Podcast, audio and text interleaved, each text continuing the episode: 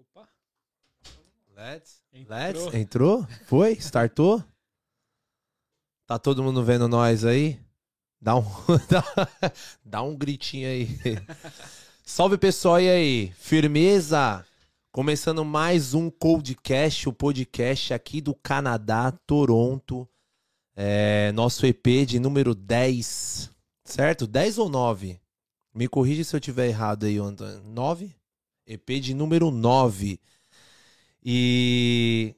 Bom, eu acho que todo sábado aqui, por enquanto, está rolando todos os sábados aqui, no mesmo horário, às 6 horas em Toronto, 7 horas no Brasil, certo? Nesse mesmo canal. É, quem não tiver inscrito ainda lá no YouTube, no nosso canal oficial Codecast, já corre agora, se inscreva-se.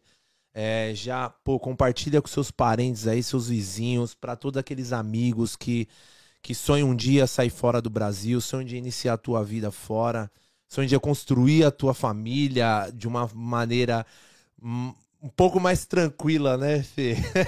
que é o que a gente. Pouquinho. Um pouquinho só também, né?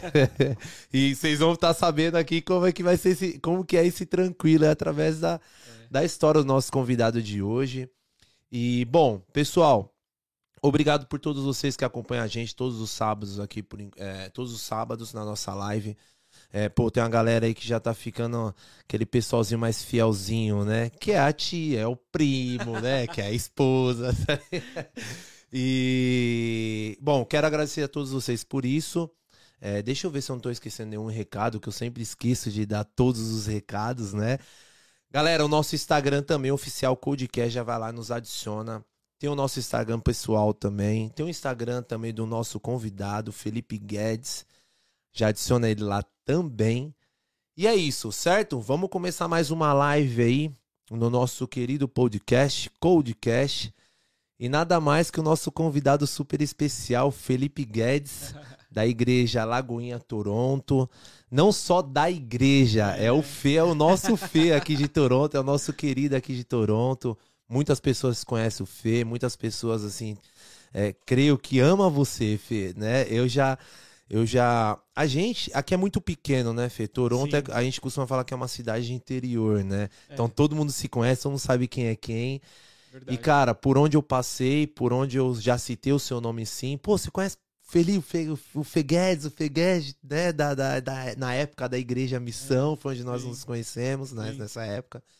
E eu falo, não, tem um Feguedes, esposo da Lari. Mano, a galera conhece, conhece. E a galera sempre é muito, muito bem, tá ligado, Fê? Fala muito bem de você, né, assim. Você é uma referência muito grande por tudo que você faz aqui nessa cidade por nós, pelos outros, pelas outras pessoas, pelo próximo, sempre. Você sempre teve disposto ali a estar ajudando, a estar aconselhando, fazendo o que é realmente a tua missão, creio eu, né, Fê? O teu propósito. E, Verdade. cara, eu tô feliz demais ter você aqui. Você é um convidado realmente especial, assim. Você acho que desde quando nós começamos esse projeto, você é uma das pessoas, é uma das cartas que eu tenho, assim, que.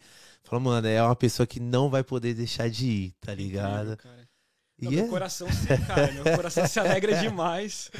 É, quero agradecer também pelo Sim. convite, né? Muita, muita generosidade de vocês. Imagina. me convidar, tá lindo o projeto de vocês e a gente já se conheceu mesmo já faz um tempo e realmente, cara, tipo assim, você falando isso pra mim, cara, é, é muito gratifi- gratificante ouvir Uhum. que nós estamos mesmo com tantas coisas no meio do caminho, mesmo com tantas dificuldades, para quem mora fora do Brasil sabe como é que funciona, né? Para nós que estamos aqui, nós estamos cumprindo um propósito além, né? Sim. das nossa, da nossa própria vida. Então, eu acredito que é, a gente está cumprindo o nosso propósito quando pessoas que estão ao nosso redor, elas também estão sendo abençoadas pelo seu, E reconhece, pelo né, seu propósito. Fê? E É. reconhece. eu- É, é muito legal, cara. E estou muito feliz, de verdade. Muito obrigado pelo convite. Imagina. Tenho certeza que vai ser um Obrigado tempo- eu pela tua presença, ter separado um tempinho. Você, você é busy demais, você é Ah, corrido cara, demais, bro. A gente ia ficar- a gente ia estar junto na acho que alguns meses atrás. Era, não foi- rolou. Era, foi o de Natal. Foi, a gente ia fechar verdade. o ano. Aí Verdade. não deu, correria. Verdade, não deu. É, não- nem me lembro o que aconteceu, mas, cara, que legal. Que, que prazer estar aqui Da e hora. tô empolgado, cara. tô empolgado, vamos pra cima. Ei, pô, meu, minha mão tá até suando, tá ligado? Eu já falei várias vezes aqui, mano, é um dos maiores desafios, Fê, que eu já tive na vida, assim. Mano, isso daqui só tem poucas câmeras aqui, mas, Sim, mano, parece sim. que tem um batalhão de gente, tá ligado? A gente sua, a gente fala, meu Deus do céu, o que que vou falar, É, tá ligado? Que é. medo, tá ligado? De falar alguma coisa que não é. E eu sou, eu falo muito, e às vezes eu, eu sou. Eu não tenho muita. É, como que eu posso te dizer, Fê? Eu não tenho muita conjugação verbal, certo? Uhum. Eu acabo me perdendo muito, tá ligado? Porque Sim. na minha, a minha cabeça é muito acelerada. Entende? Entendi. E aí eu tenho que parar, eu tenho que respirar um pouco, tenho que concentrar, tu, colocar as palavras, tá ligado? E tirar você, o pé. você é hiperativo? Sou demais, eu também mano. sou, pô. Demais, Eu sou hiperativo. também. Demais. E perco a atenção por qualquer coisa. Não, você é TDAH, então. Você tem transtorno de déficit de atenção e hiperatividade. Eu tenho isso, cara. Sério? Eu tenho isso. Assim, é, é controlado, mas eu sou uma pessoa extremamente, cara, hiperativa e a falta de atenção no sentido de que você pode facilmente perder a linha de algo, cara, é normal. É esquecer as coisas, Sim. deixar o negócio aqui não sabe mais onde tá. Eu, É, eu, eu, eu achei que era só eu, não, mano. cara, eu, eu passo por isso também. Mas aí você encontra caminhos pra ir treinando, né? Sim. Você vai treinando a sua mente. e Isso aqui tá sendo uma escola pra mim, viu, Fê? Então, é Isso muito tá me bom, educando porque isso, demais. Você precisa de algo que te eduque. É isso mesmo. Sim. Que aqui você sabe que, pela pressão né, da galera assistindo, então você fala assim: não, peraí, eu preciso me conter, eu preciso focar. E pra nós que somos Exatamente. hiperativos, cara, é muita gesticulação com a mão e fala pra É. caramba. E, tipo assim, você tá aqui, você, daqui a pouco você quer morder o É. microfone, o que você tá falando? Você tá. Meu, Cara, ô Fê, isso daqui no nos primeiros episódios, mano, quem, pelo amor, não assistam os primeiros episódios, tá ligado? Não assistam. Porque, mano, só dá eu rindo e falando igual um louco, descontroladamente. É assim Fala, mesmo. mano, aí foi vindo, tá ligado, Fê? Aí foi algumas chamadas de atenção, foi a galera mais próxima nos chamando atenção, tipo, corrigindo a gente, ajudando a gente. Sim. E, cara, eu tô aprendendo tudo agora, É, A, mano. fo- a forma que me ajudou a controlar esse TDAH foi a leitura. Pra, pra mim, a leitura é Tô o que fazendo muito isso hoje. É o que me colocou no eixo, assim, porque geralmente quem tem TDAH não consegue ler, porque começa a ler uma, uma folha, daqui a pouco você fala assim, mano, o que, que eu tô lendo? Tá Exatamente. ligado? Aí você volta, você É, tem que ler eu entro na vezes. cena. É. Sabe qual é o problema, Fê? Eu vou ler um livro, eu leio uma página, e aí aquilo que eu li, eu me coloco na cena do que. É. E acabou o livro. Eu começo a entrar dentro da história, viajar na história, me coloco como figurante, tá ligado? Vê, né? É, Cara, tipo assim, eu, te- eu sei que você é extremamente criativo, Aham. artístico, e TDAH geralmente é criativo, artístico, gosta das paradas fora da. Dá de mão, É, dá tipo assim, contramão. Você, Você... você vê uma parada, eu, eu vejo muito isso com a minha esposa, porque a minha esposa ela é bem mais centrada, assim, em algumas questões. Então, às vezes eu venho com umas ideias muito, tipo, ímpar, assim, tá ligado? Umas Aham. paradas. Ela olha assim e fala assim, mano, mas da onde você pensou isso? Eu falei assim, é a mente, cara. É, Eu sou TDAH. e é minha, assim. minha esposa, É. eu acho que minha esposa já é igual a sua. Ela é, É. tipo assim, mano, ela é clean, tá É ligado? isso, a minha clean. esposa é totalmente clean, cara. Se fosse ela, esse estúdio aqui, se fosse ela, padeceria branca com uma televisão e uma mesa, e acabou. Mano, é a Lari. É Tá a Lari, ligado? É a mesma coisa. Eu falo, não, tem que ter um temperinho, É. tem que ter um negocinho, tá ligado? Uma contramãozinho, um é diferencialzinho, tá? Ela fica... Eu sou exatamente assim. Aí ela- eu gosto de colocar um negócio, e às vezes ela acha que é muito, né? Tipo assim, Aham. ó, mano, ó a minha camiseta. Tá ligado? Tipo, cheio de informação. eu sou assim, cara. Se tu É. for no meu feed do Instagram, tu vai ver. É várias paradas, tipo, coloridas e não sei o quê. É o, cara, é o jeito que a gente enxerga a vida. Sim, Né? e é, é- verdade, né? É, é- é uma. Cara, tipo assim, é algo normal, não é uma doença nem nada. É só uma. Nós somos diferentes em algumas questões, entendeu? E eu gosto de ser assim, viu, Poxa, eu também, cara. Me trouxe muitos resultados. É. Ah, isso aqui. É, então. hoje, não, tá é. ligado?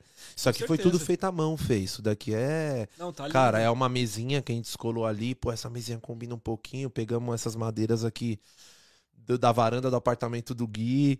Aí daqui a pouco a gente pega uma prateleira que, na- que ia ser do meu quarto e não deu certo, tá ligado? Eu jogo que vai combinar também. E Muito tamo bom. indo, mano. É Não, tá tudo na, na demais. criatividade, na base da É criatividade, isso, mano. É Fiz isso. uma artezinha aqui, coloquei um LEDzinho, foi, tá indo, Não, cara. Tá demais, cara. Tá demais. Parabéns, parabéns. Fê, e aí, meu irmão? Como que, como que tá a vida? Como que como que estão as coisas pra você? É, é, é, quanto tempo, Fê? Você já tá aqui já? Cara, eu vim pra cá, primeira vez em 2009. Vim é, estudar, né, Uhum. inglês. Fiquei aqui dois anos, estudei, fiz Business Administration. Sim. e fiz o inglêsão, Sim. que todo mundo vem, né? Que a gente Sim. chega aqui com o inglês da Wizard, É, da que Skill, não é nada, acha que, tá não é nada. tá ligado? Ai, ai, ai, ai, ai. Até você cair ali, mano, na pressão. Vê como é diferente, É, né, é, mano? parece que o cara tá falando em coreano com você na rua, aí você fala assim, É. mano, peraí. Na Wizard não era assim, cara. Na Wizard É. era, Hi, how are you? É, Era no CD, tá ligado? era parada no CD, tá ligado? Era Tipo, assim mesmo. Então, assim, eu vim pra cá pra estudar mesmo, pra, pra aprender. O meu, o meu sonho era ir pros Estados Unidos, mas acabou que Deus mudou totalmente, assim, o rumo. Cara, eu vou falar de Deus porque tu já me conhece. Sim, sim. E não tenho como falar da minha história sem falar de fé, É sua sem falar base, de Fê. Deus, é minha base, Sim. é naquilo que eu acredito. Então, é, eu sei que o público pode ser que nós temos aqui vários, várias pessoas que vão nos acompanhar. E, cara, eu não vou falar de religião, nós vamos falar aqui de espiritualidade, Uhum, de fé, que eu acredito que fé todo mundo tem.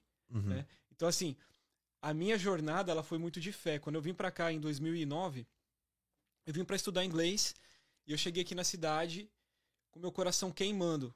Já tinha um, tipo assim, algo no meu coração Ansioso, em cuidar Fê. de pessoas, em estar com pessoas, em poder, sabe, andar com pessoas, porque em 2009, quando eu cheguei aqui, era muito diferente do que é hoje, cara.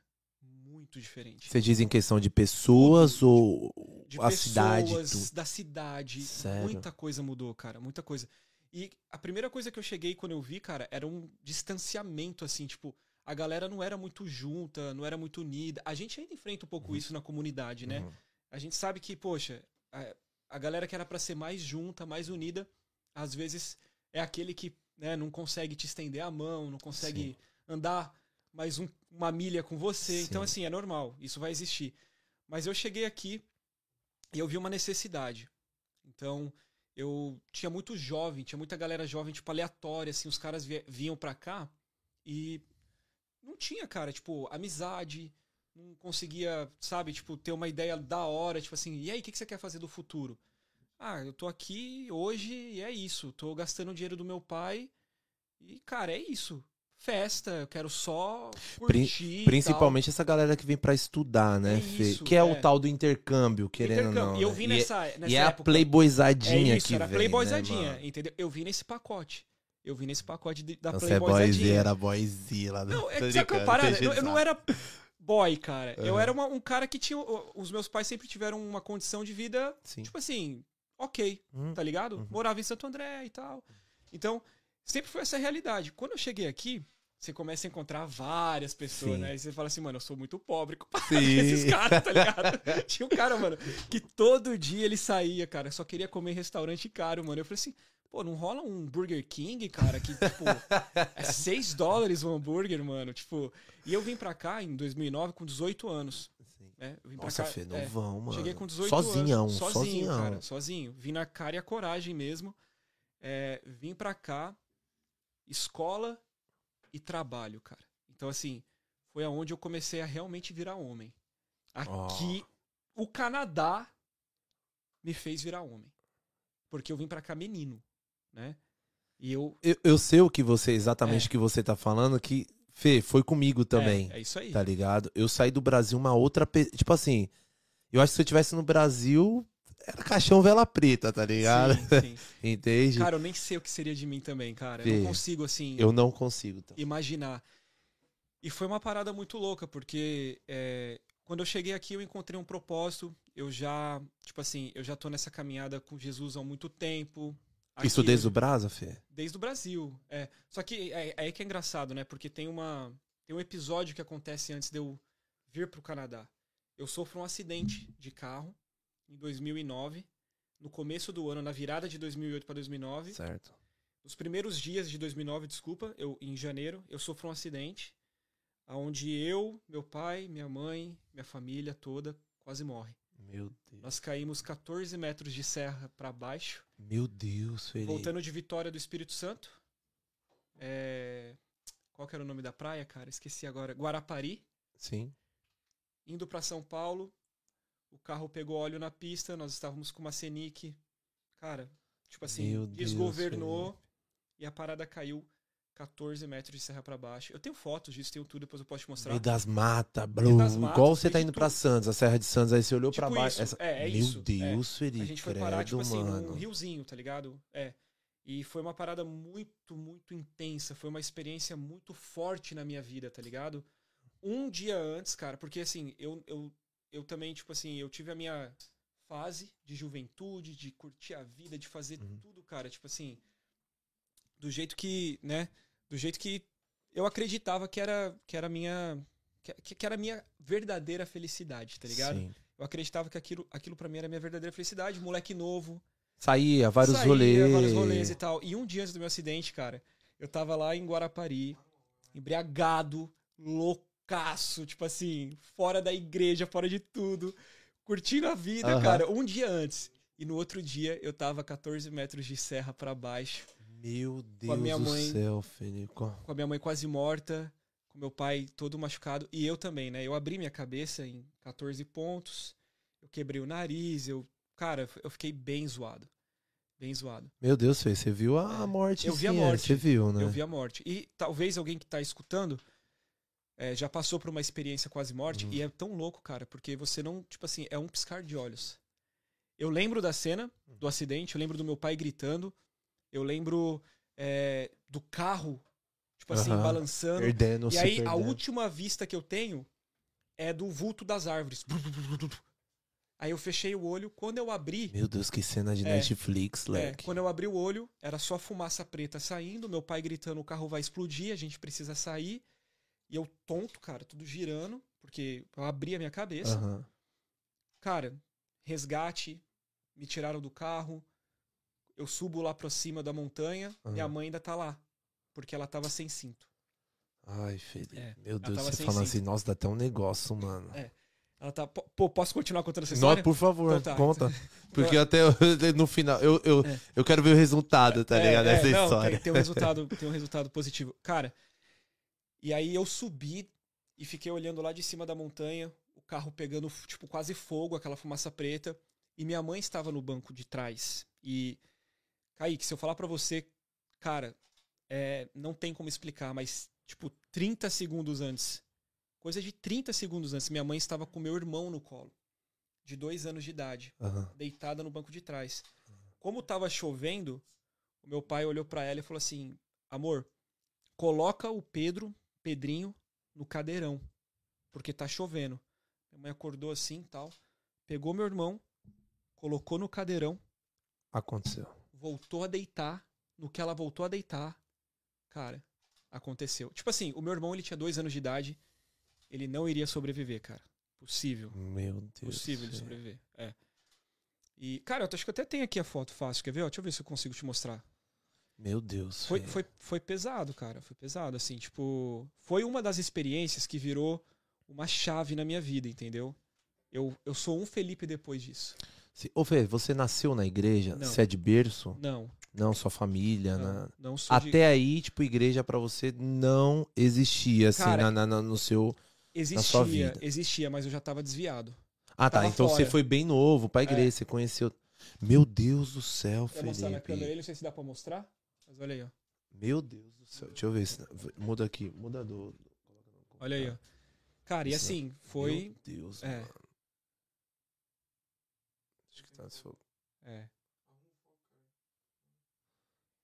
Cara, foi daí que eu saí.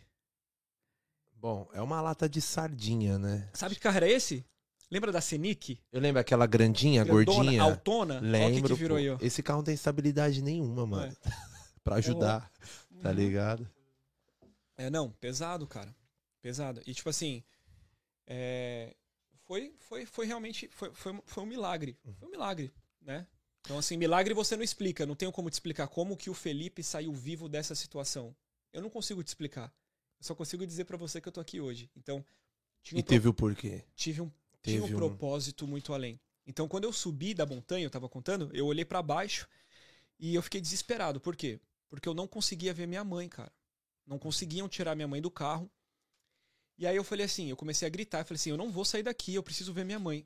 O policial chegou pra mim e falou o seguinte: "Felipe, ele não sabia meu nome, lógico, né, mas falou assim: "Jovem, você precisa ir pro hospital agora". Eu falei assim: "Por quê?" Assim, cara, sua cabeça tá aberta, você tá, so- você tá sangrando muito. Aí eu coloquei a mão assim. Senti, tá ligado? Tipo aquela. Aquele bagulho se for- grosso, é, tipo assim. aham. Porque foi feio, foi, foram é, 14 pontos, né? Então eu falei assim: eu não, eu não vou, eu preciso ver minha mãe. E no que eu estava indo, cara, estavam tirando minha mãe do carro. Enrolada num papel alumínio. Meu Deus, você já achou que tá tirando era o corpo. É, o que aconteceu? Cara, uma, um tronco de árvore bateu na cara dela. Então, tipo assim, essa parte do rosto dela aqui, cara, tipo, meio que, meu, conectou com a testa, ficou uma parada bizarra, pretona, assim. Aham. Quando eu vi lá de cima, eu falei assim: minha mãe morreu. Perdi minha mãe, cara. Meu Deus, Felipe, credo, Perdi mano. minha mãe. Perdi mano. minha mãe. Aí eu falei o seguinte, cara, eu não vou, eu preciso ver minha mãe. Eu- aí o, o policial, tipo, me obrigou aí. Eu fui pra um hospital, cara. E meus pais foram pra outro. Então eu fiquei uma noite sem saber se minha mãe tinha sobrevivido, se meu pai tinha sobrevivido, o que que tinha acontecido. E eu cheguei no hospital, aí foi mal cena, né? Porque eu tava cheio de caco de vidro, Uhum. tava machucado, eu tive que passar por cirurgia. E eu me lembro de acordar na cama de cirurgia, depois da cirurgia, tava com a cabeça toda enfaixada.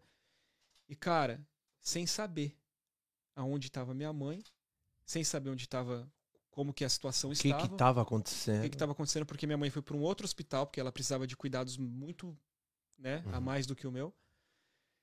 E, brother, eu me lembro que ali, naquele quarto, eu falei com Deus, cara. Eu falei com Deus. Forte. Direto da Forte. fonte. Direto da fonte, cara. Eu falei com ele, eu falei assim, Deus, me dá uma chance.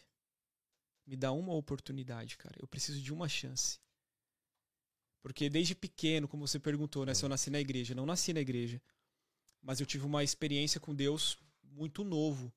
Só que depois eu me desviei, saí da Uhum. igreja, etc e tal. Então, sempre né, na igreja tem muito essa coisa de palavras, né? Uhum. Palavra profética. O que é a palavra profética? É quando, é, numa, num formato, assim, numa forma bem simples pra galera entender, é quando alguém fala algo do futuro que vai acontecer da Uhum. sua vida, né? Exato. Então eu sempre recebi muitas palavras proféticas em direção a um propósito muito maior do que a minha vida, né? E, cara, aquilo não fazia sentido na época que eu era moleque. Tipo, você tá. Meu, Você tá novão, você, você não pensa nessas coisas. Essa que é a Não. grande realidade. Exato. Muitas coisas desviam, né? É, pô, você não tá nem aí, desfoca, cara. né? É, você tá. Você quer estar no hype com a galera. É, mas você quer tá pegando as É menininhas, isso. quer tá no É. rolê, você, quer estar tá no junto com a rolê, você quer tá- galera. Exatamente. Essa é a pegada da. É que nem. é- é- isso daí é que nem os nossos pais, né? Filho, não vai. Ah, mãe, eu vou, é com meus amigos, é só É. aqui. Filho, não vai, a mãe É tá te isso. falando. É aí isso. você nunca E você tá naquela fase. É, É. a fase, brother. É. a fase. E aí, quando eu falei assim com Deus, cara, troquei uma ideia com ele de boa. Falei assim, Deus, me dá uma segunda chance. Eu quero fazer tudo diferente. E aí eu fiz uma promessa com Deus ali, cara. Eu fiz uma promessa com ele. Tipo, falei assim, se eu sair dessa cama de hospital e minha família sobreviver, eu nunca mais saio de casa. Porque eu tava fora da casa do meu pai, cara. Ele era o meu pai. Entende? Eu tô falando de Deus, Uhum, né? uhum. Ele era meu pai. E eu, eu tava fora da casa dele, tá ligado? E quando eu falo casa, não é igreja. Não é da igreja. Era dele. Porque o relacionamento que a gente tem com Deus é muito além de igreja, brother. Exato. Vai muito além de prédio. São experiências, né? É isso. É experiência. Cara, na igreja você não vive isso. Deitado numa maca, quebrado e chamando o pai. Entende?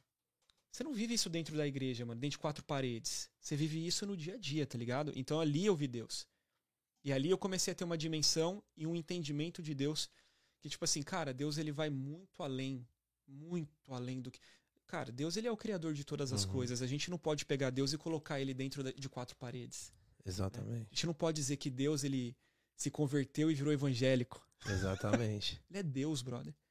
A gente não consegue colocar Deus dentro de uma caixa. Ele é.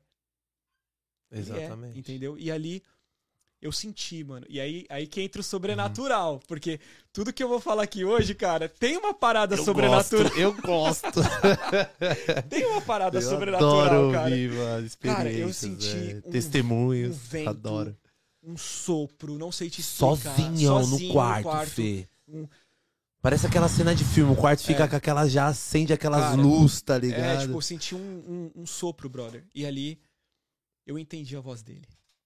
Ali eu entendi que era ele. Que cara. top, mano. Era ele. Não me apareceu como um anjo, Aham, não me apareceu como um profeta, não veio com a Bíblia na mão. aham. Veio através, cara, de uma calmaria, cara, de um sopro. Eu senti Deus, mano. Falei assim, cara, ele tá aqui. Ele tá aqui comigo. Na verdade, ele tá comigo desde o momento que o carro começou a Uhum. Uhum. chacoalhar. Ele já tava lá, cara.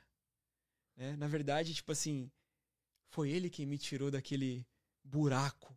Ali era Sim. pra ser a minha morte, cara. Pela dor, né, Fê? É, Foi e, pela aqui- dor, e né? aquilo que era pra ser a minha morte, ele transformou num testemunho maravilhoso. Então, assim, eu costumo dizer, cara, que eu tenho uma cicatriz, eu tenho uma marca. Uhum. Eu sou marcado, tenho uma abertura daqui até aqui.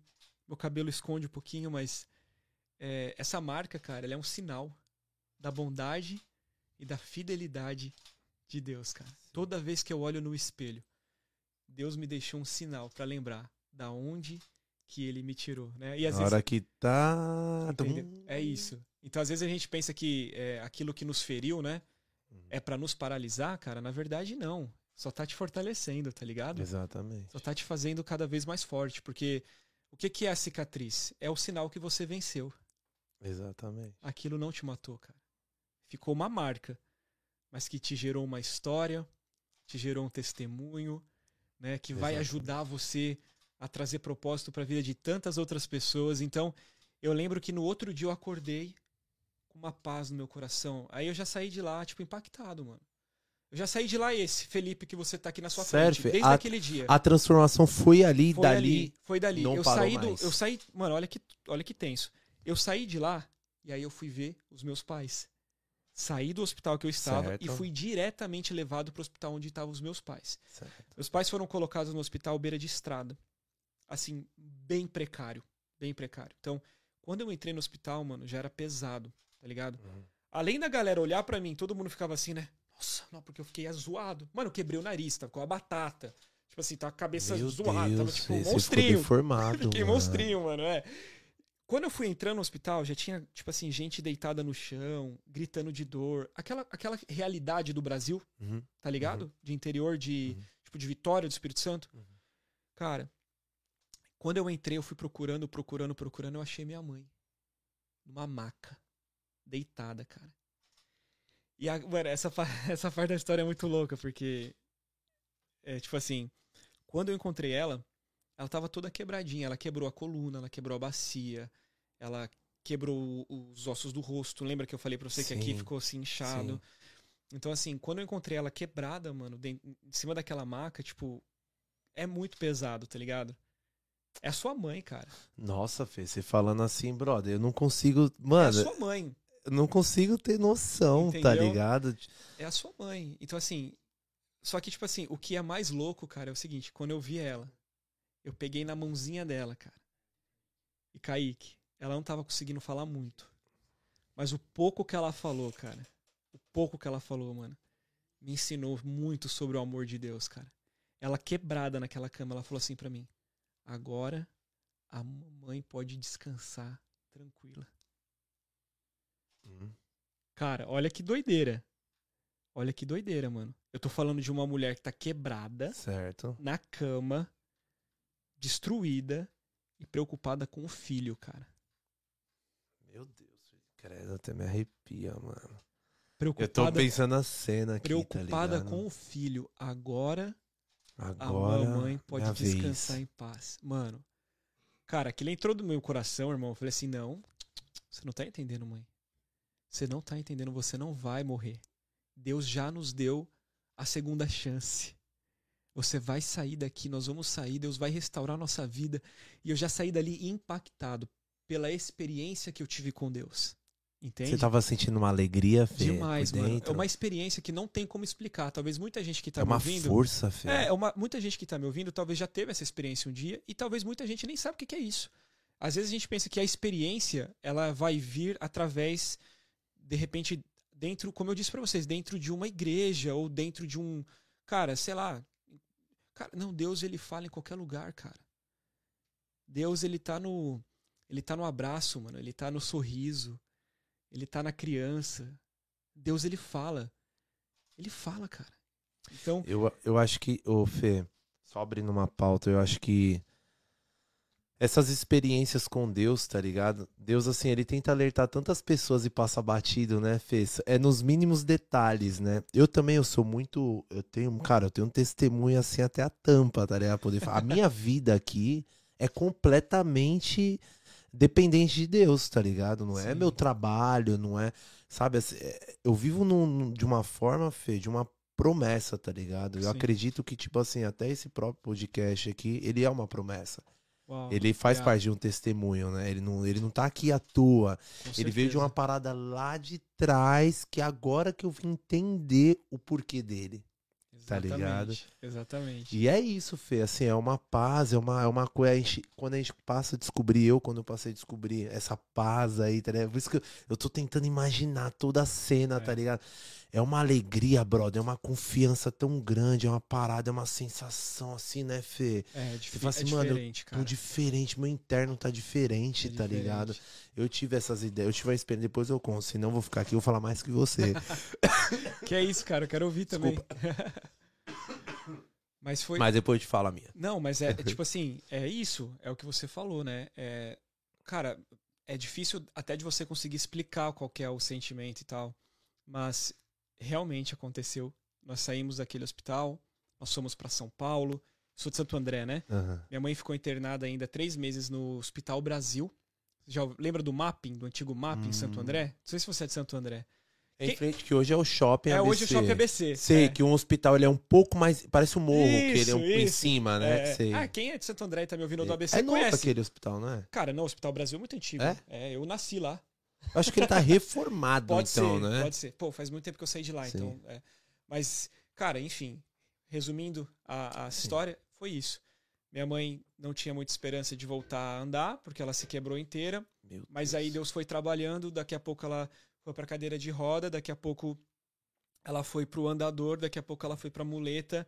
E hoje, cara, ela tá andando, correndo, pulando, trabalhando aqui em Toronto. Ela tá, oh. tipo assim, tá vivendo a vida normalmente. E isso só é a graça, o amor, o favor é. e a bondade de Deus. Então, por isso que eu não consigo falar da minha história sem envolver Deus, porque ele é tudo para mim, entendeu? Foi a minha experiência com ele, tipo, ele me tirou de um lugar que ninguém poderia tirar e talvez, cara, se Deus se relacionasse comigo pelas minhas atitudes, pelos meus erros, ele não teria me tirado de lá.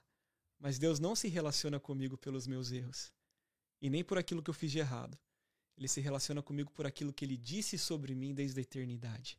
Exato. E eu sou filho, cara. Exato. Entende? Então ele, ele foi buscar um filho. E ele sempre vai, cara. Ele sempre vem. Exatamente. Então é isso. Sair é desse isso. acidente, nove meses depois, estava chegando em Toronto, 2009. Meu Deus, já Entendeu? chegando pra transformar, Deus, Deus fez essa chave. E aí eu vim pra cá com esse coração queimando em passar essa mensagem pra frente. É como um cara, brother. Imagina um. Você gosta de imaginar, imagina uma pessoa correndo uhum. nas ruas dizendo assim: Eu tenho uma boa notícia. Entendi, saquei. Eu tenho uma boa notícia. Eu Sim. estava morto, mas Sim. agora eu estou vivo. Praticamente isso. A minha mensagem é essa. Cara. Caramba, Fê, você, você veio já transformado pra cá. Você veio na missão, né, mano? Você, né? você entendeu que era um propósito, Fê? Tipo assim, que você já posou aqui, por exemplo, no, no Canadá, já com esse propósito, já queimando o coração, de falar com as pessoas. Mas você imaginou que Não. você seguiria sua vida assim, dessa forma aqui, tá ligado? Não. Porque assim, cara, eu, eu costumo falar pra galera o seguinte. É, muita gente pensa que vir pro Canadá vai transformar a vida dela. Só que tem uma questão, cara. É, o ambiente, ele é importante. Ele tem o seu lugar, mas ele também não é tudo. Porque aquilo que você carrega dentro do seu coração vai com você. Exato. Então você tá aqui, ou você tá no Brasil, ou você vai para a Europa, cara, se você não estiver bem com você, se você não entender o propósito da sua vida, você vai sofrer em todo lugar. É por isso que você vê gente aqui sempre reclamando, sempre murmurando, patinando, sempre patinando. Por quê? Porque o problema não é o país. O problema não é a localização. O problema é dentro do coração. Então assim, quando eu vim para cá, eu vim com essa mensagem, tá ligado? Eu fui transformado. E aqui foi um lugar onde Deus me trouxe, talvez por tudo que nós estamos vivendo nesses dias e tudo que nós vivemos nesses últimos anos. Mas quando eu cheguei aqui, cara, eu vim para estudar. Esse era meu objetivo. Eu vim para estudar. Só que eu não, eu, não, eu não consigo separar o santo do secular. Para mim, cara, é uma vida só. Uhum. Entendeu? Uhum. Eu não consigo, tipo assim, falar assim, cara, o Felipe do domingo e o Felipe da segunda.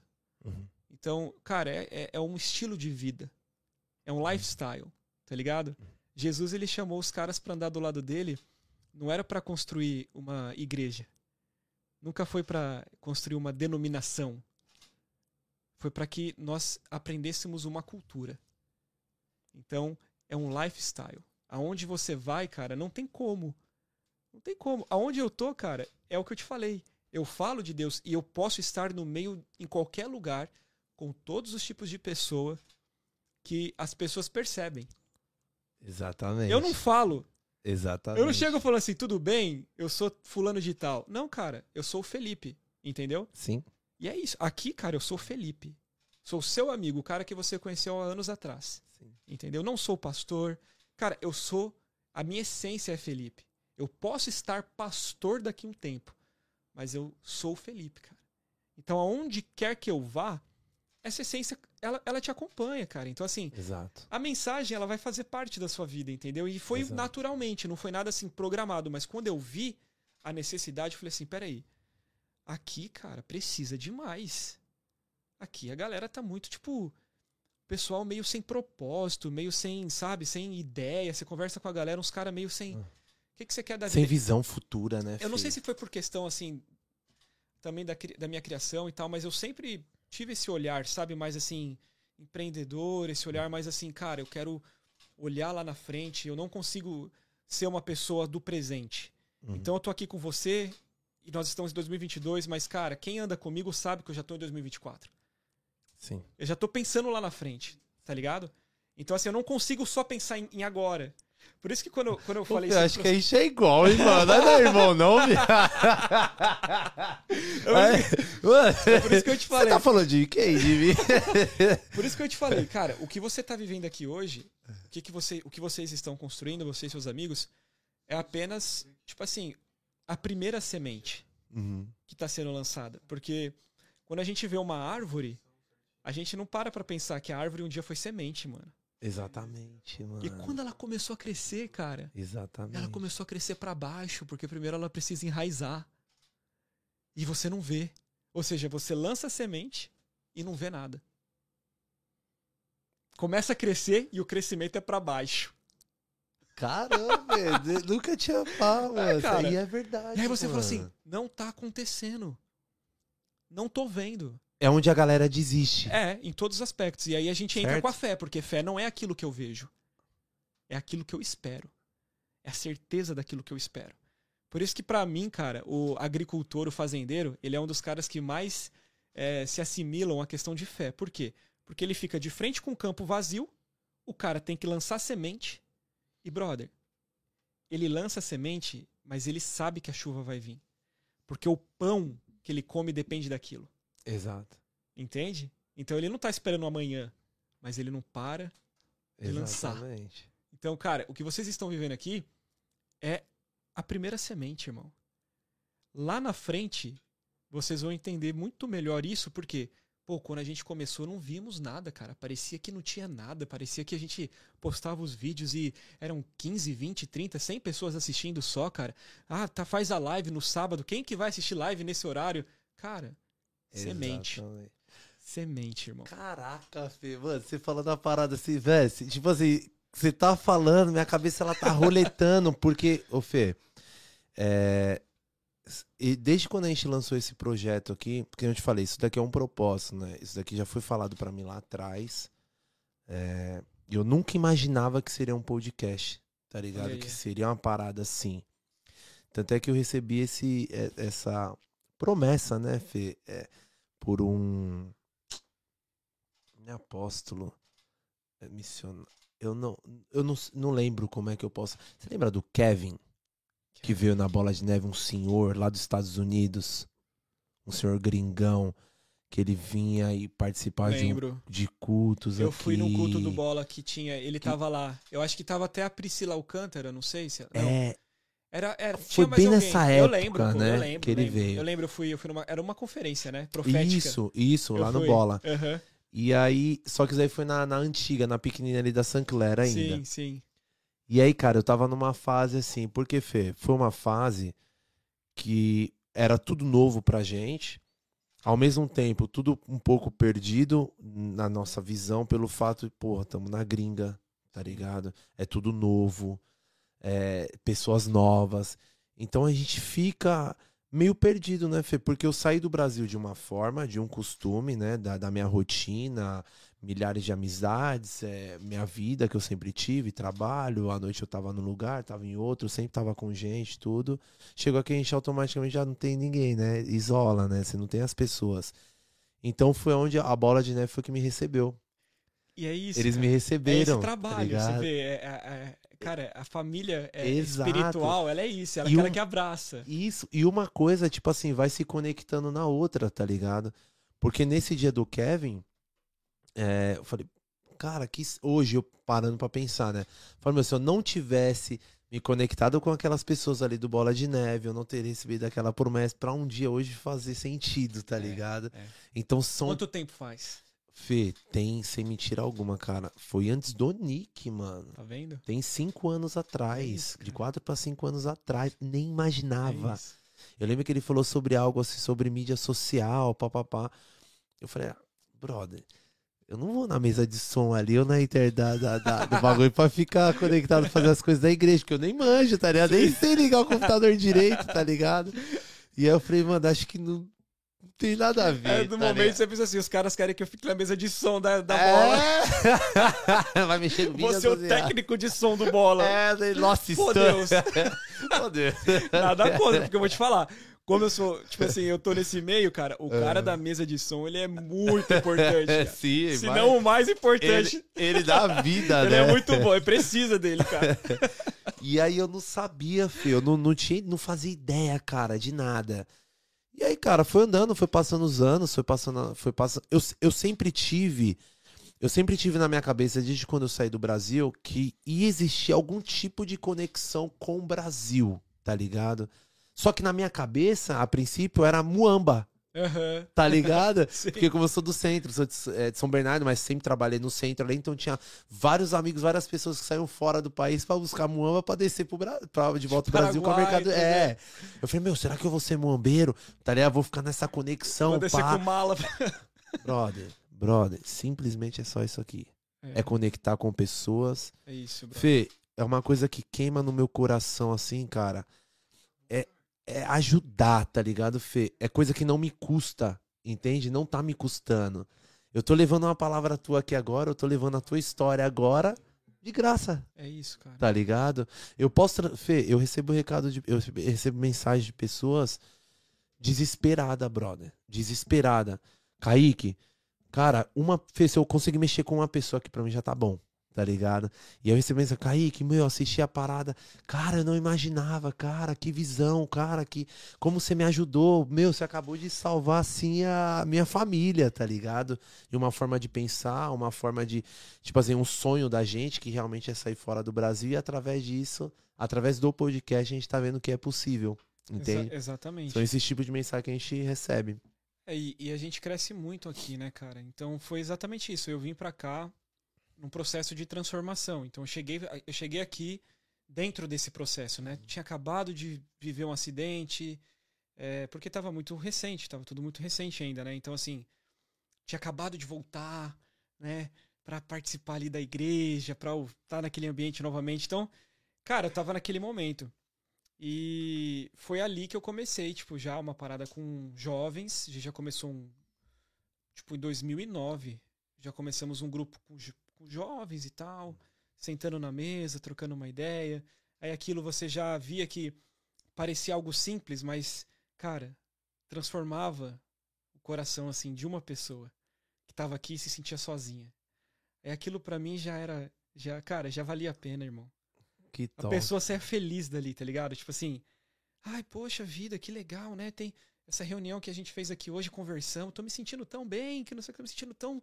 Nossa, a semana foi tão difícil, agora essa palavra de esperança, que não sei o quê. Então, foi isso, cara. Foi começando a gerar esse tipo de, de propósito, assim.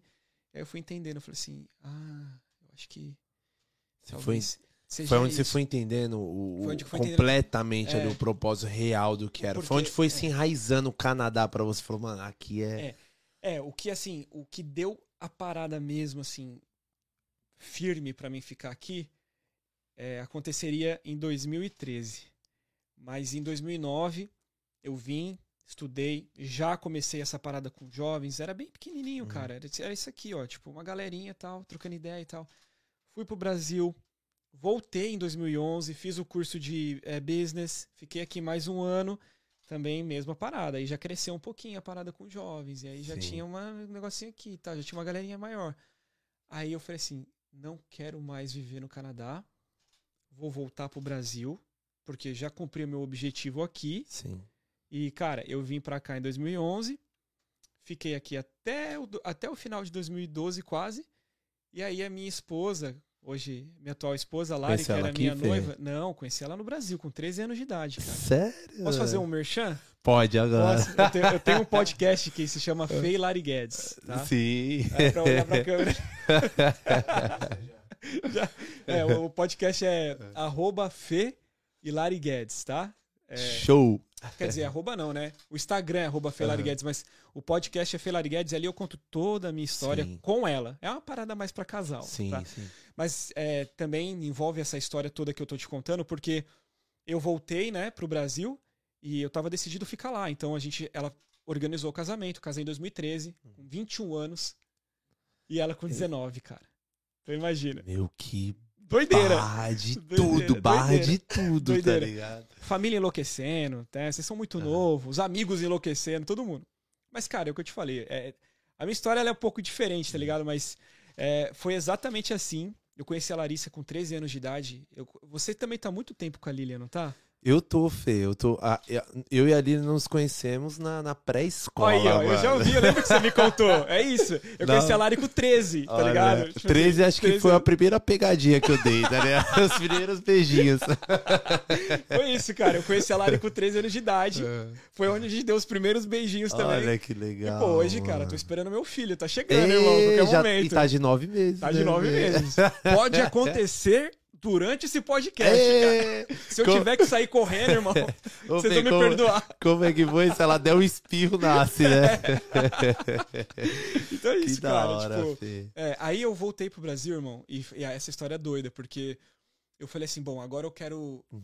fazer carreira no Brasil. Certo. Já tô dois anos no Canadá, pô, morei, Peguei já tô falando inglês. já vi que tá. E eu nem falei do meu trabalho. Depois a Uhum. gente conversa disso, Sim, tá? Porque eu trabalhei até de lixeira aqui, viu? Aí no Eu Canadá. quero saber. É, eu trabalhei de Quero- lixeiro, trabalhei de tudo que você imaginar, irmão. Mas deixa eu, deixa eu é, finalizar essa parte. Sim. Voltei pro Brasil, minha esposa, a gente montando apartamento, é, lá em São Bernardo do Campo, a gente montou apartamento, cara. Tipo assim. é, passei na faculdade, na FEI. Você conhece a FEI? Sei. É, passei na FEI, tal, pá. Mano, é agora, vou começar aqui, vou ficar aqui, cumprir o meu propósito lá em Toronto e tal. E aí, faltando três meses, três meses não, faltando dois meses pro meu casamento, eu trabalhava de vendedor. Então, eu também tenho a manha de vender. Você É, também é vendedor. eu né? amo. Que é lábia. Tipo assim, Amo. trabalhava em loja de roupa. Ah. Então, cara. eu- Shopping? sho- é, era, era tipo num shopping, tipo nesses shoppings Sim. menores, mas era shopping. Não é shopping do coração, não, lá da Não, Marechal, era, né? não, era- não, não, não. Era, é, cara, tipo assim, era na Vila Luzita Sim. e eu, brother, eu assim, eu- modéstia à parte, eu, eu era vendedor. E vendedor É. é vendedor, você tá ligado? Sim. Eu já vendi blusa M pra uma senhora GG, cara. Falando pra ela assim, não, é que agora tá em alta. É um negócio mais Ah. apertado mesmo.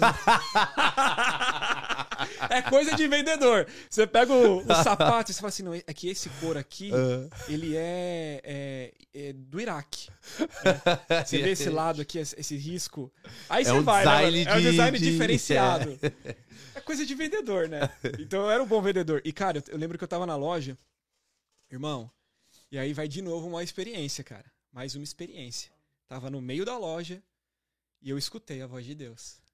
Eu escutei a voz de Deus, cara. Ô, Fê, mas essa, essa parte da loja Serra Vendors aí foi no retorno, retorno. após os dois anos no Canadá. Após os dois anos no Canadá. Isso Certo. com apartamento reformado, presente de casamento chegando. Chega a geladeira, chega a cama, chega sofá, e o povo dando presente, enxoval.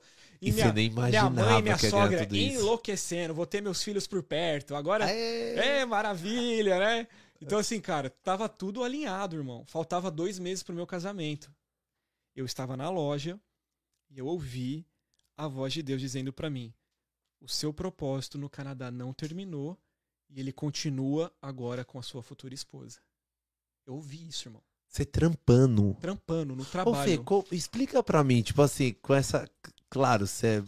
Porra, você é muito mais experiente que eu, principalmente nessa parte, essa conexão, tudo, né? Eu sou um bebê, leque. Que é isso, que é isso, cara. E. Fê, como que é, mano? Tipo assim. Pô, Deus falou com você ali na loja. Mas como que é? É o seu coração que queima? É um pensamento que vem? É uma voz, tá ligado? É uma direção que você toma com muita certeza. Tipo assim, essa caneca aqui, pô, é branca e preta, tá ligado? Então é isso. É uma certeza assim, cara? Como Cara. que é que Deus fala, mano? Olha só, é, existem várias maneiras que Deus fala, né? Uma das nossas certezas é que ele fala. Porque quando você abre a Bíblia, você não precisa ser teólogo, você não precisa ser. Assim, você não precisa ser muito é, religioso para entender que o primeiro versículo da Bíblia é: E disse Deus. É isso, cara. Ponto. E disse Deus que haja luz. Ou seja, só nessa frase, cara, a gente já sabe que ele fala e a gente, fa e a gente já sabe que ele cria. Então ele faz do nada uma matéria extraordinária. Né? Então Deus fala, ele fala através da natureza, ele fala através de um sentimento, de um pensamento que às vezes você pensa. Cara, nós somos muito assim, a nossa mente ela é um turbilhão, não é verdade? Você já parou pra pensar que às vezes sua Nossa. cabeça tá um milhão? Tipo, mano, Nossa. que isso, cara? Tô pensando em várias coisas aqui que tá acontecendo. Minha cabeça tá, tipo, tá acelerada e eu não sei o que que é. E assim, essa também é uma das formas onde Deus fala conosco, porque existem pensamentos que estão em nós, mas não foram gerados em nós. Foram gerados em Deus. Então ele fala através desses pensamentos que você fala assim: Uau, da onde que veio isso, cara? E é uma coisa lógica? Cara, tipo assim, é uma, é uma vezes- linha lógica. Muitas tá vezes ligado? não.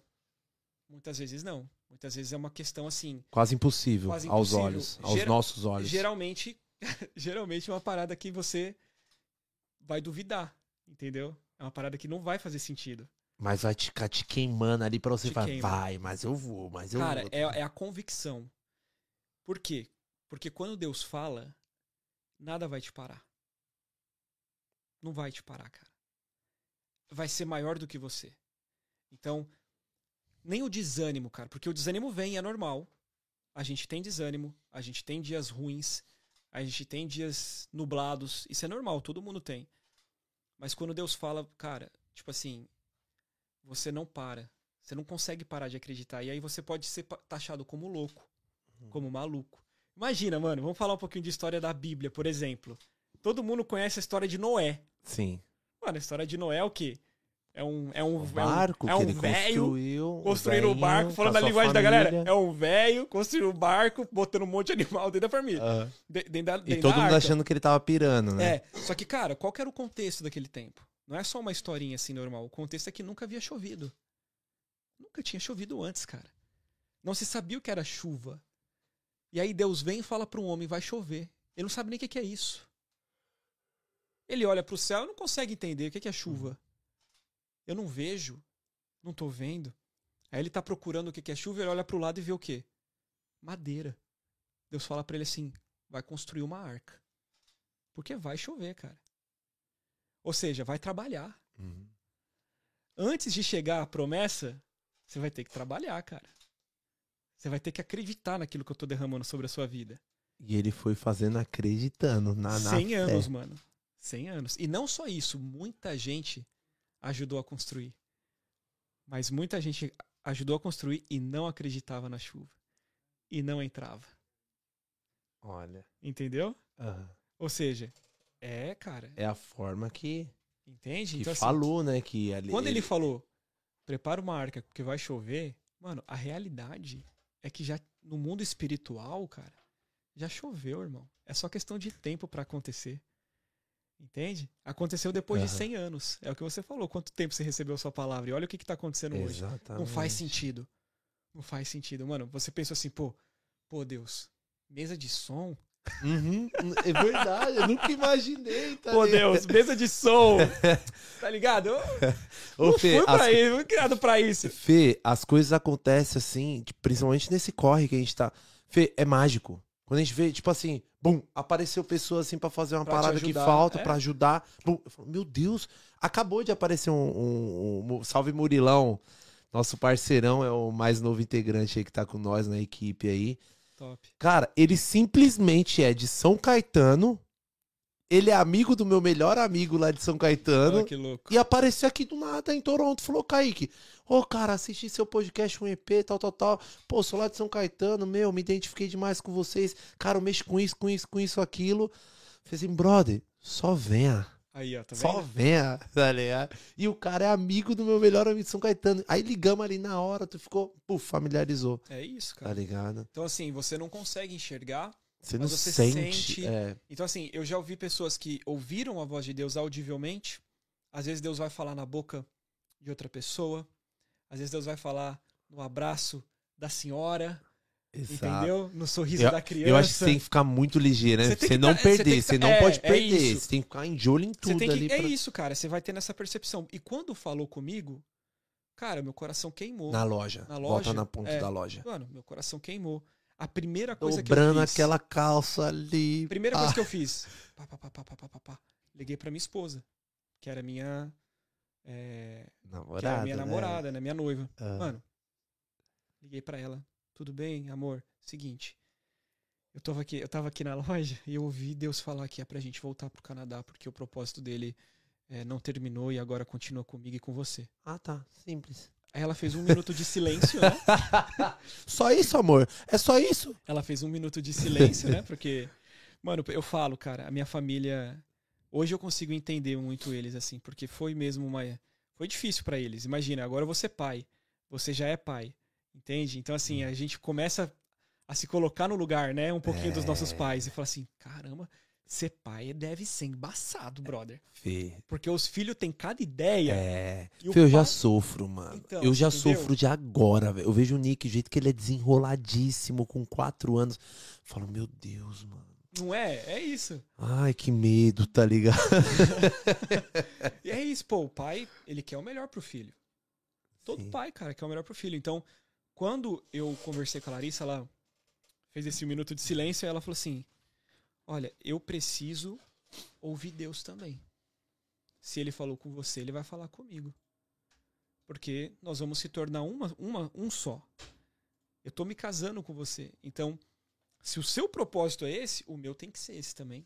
Então eu preciso entender. Nossa, ela foi bem sábia, Não, hein, bem sábia. mano. Mano, a Lari, ela sempre foi, assim, uma menina diferente, cara. Sério, É. Fê? Tanto que, cara, eu não tô aqui por mim, assim, sozinho, tá ligado? Eu sou pouquinho que eu sou hoje por conta da minha esposa, cara. A gente. Eu também. É, é isso, é, você tá ligado, eu né? também. Eu também. Cara, ela é, ela é minha, o meu equilíbrio, ela é minha base, assim, me ajuda muito. Então, nós vivemos tudo muito intensamente juntos, desde esse começo, que foi loucura. E foi bem isso. Ela fez um minuto de silêncio, ela falou que precisava ouvir Deus.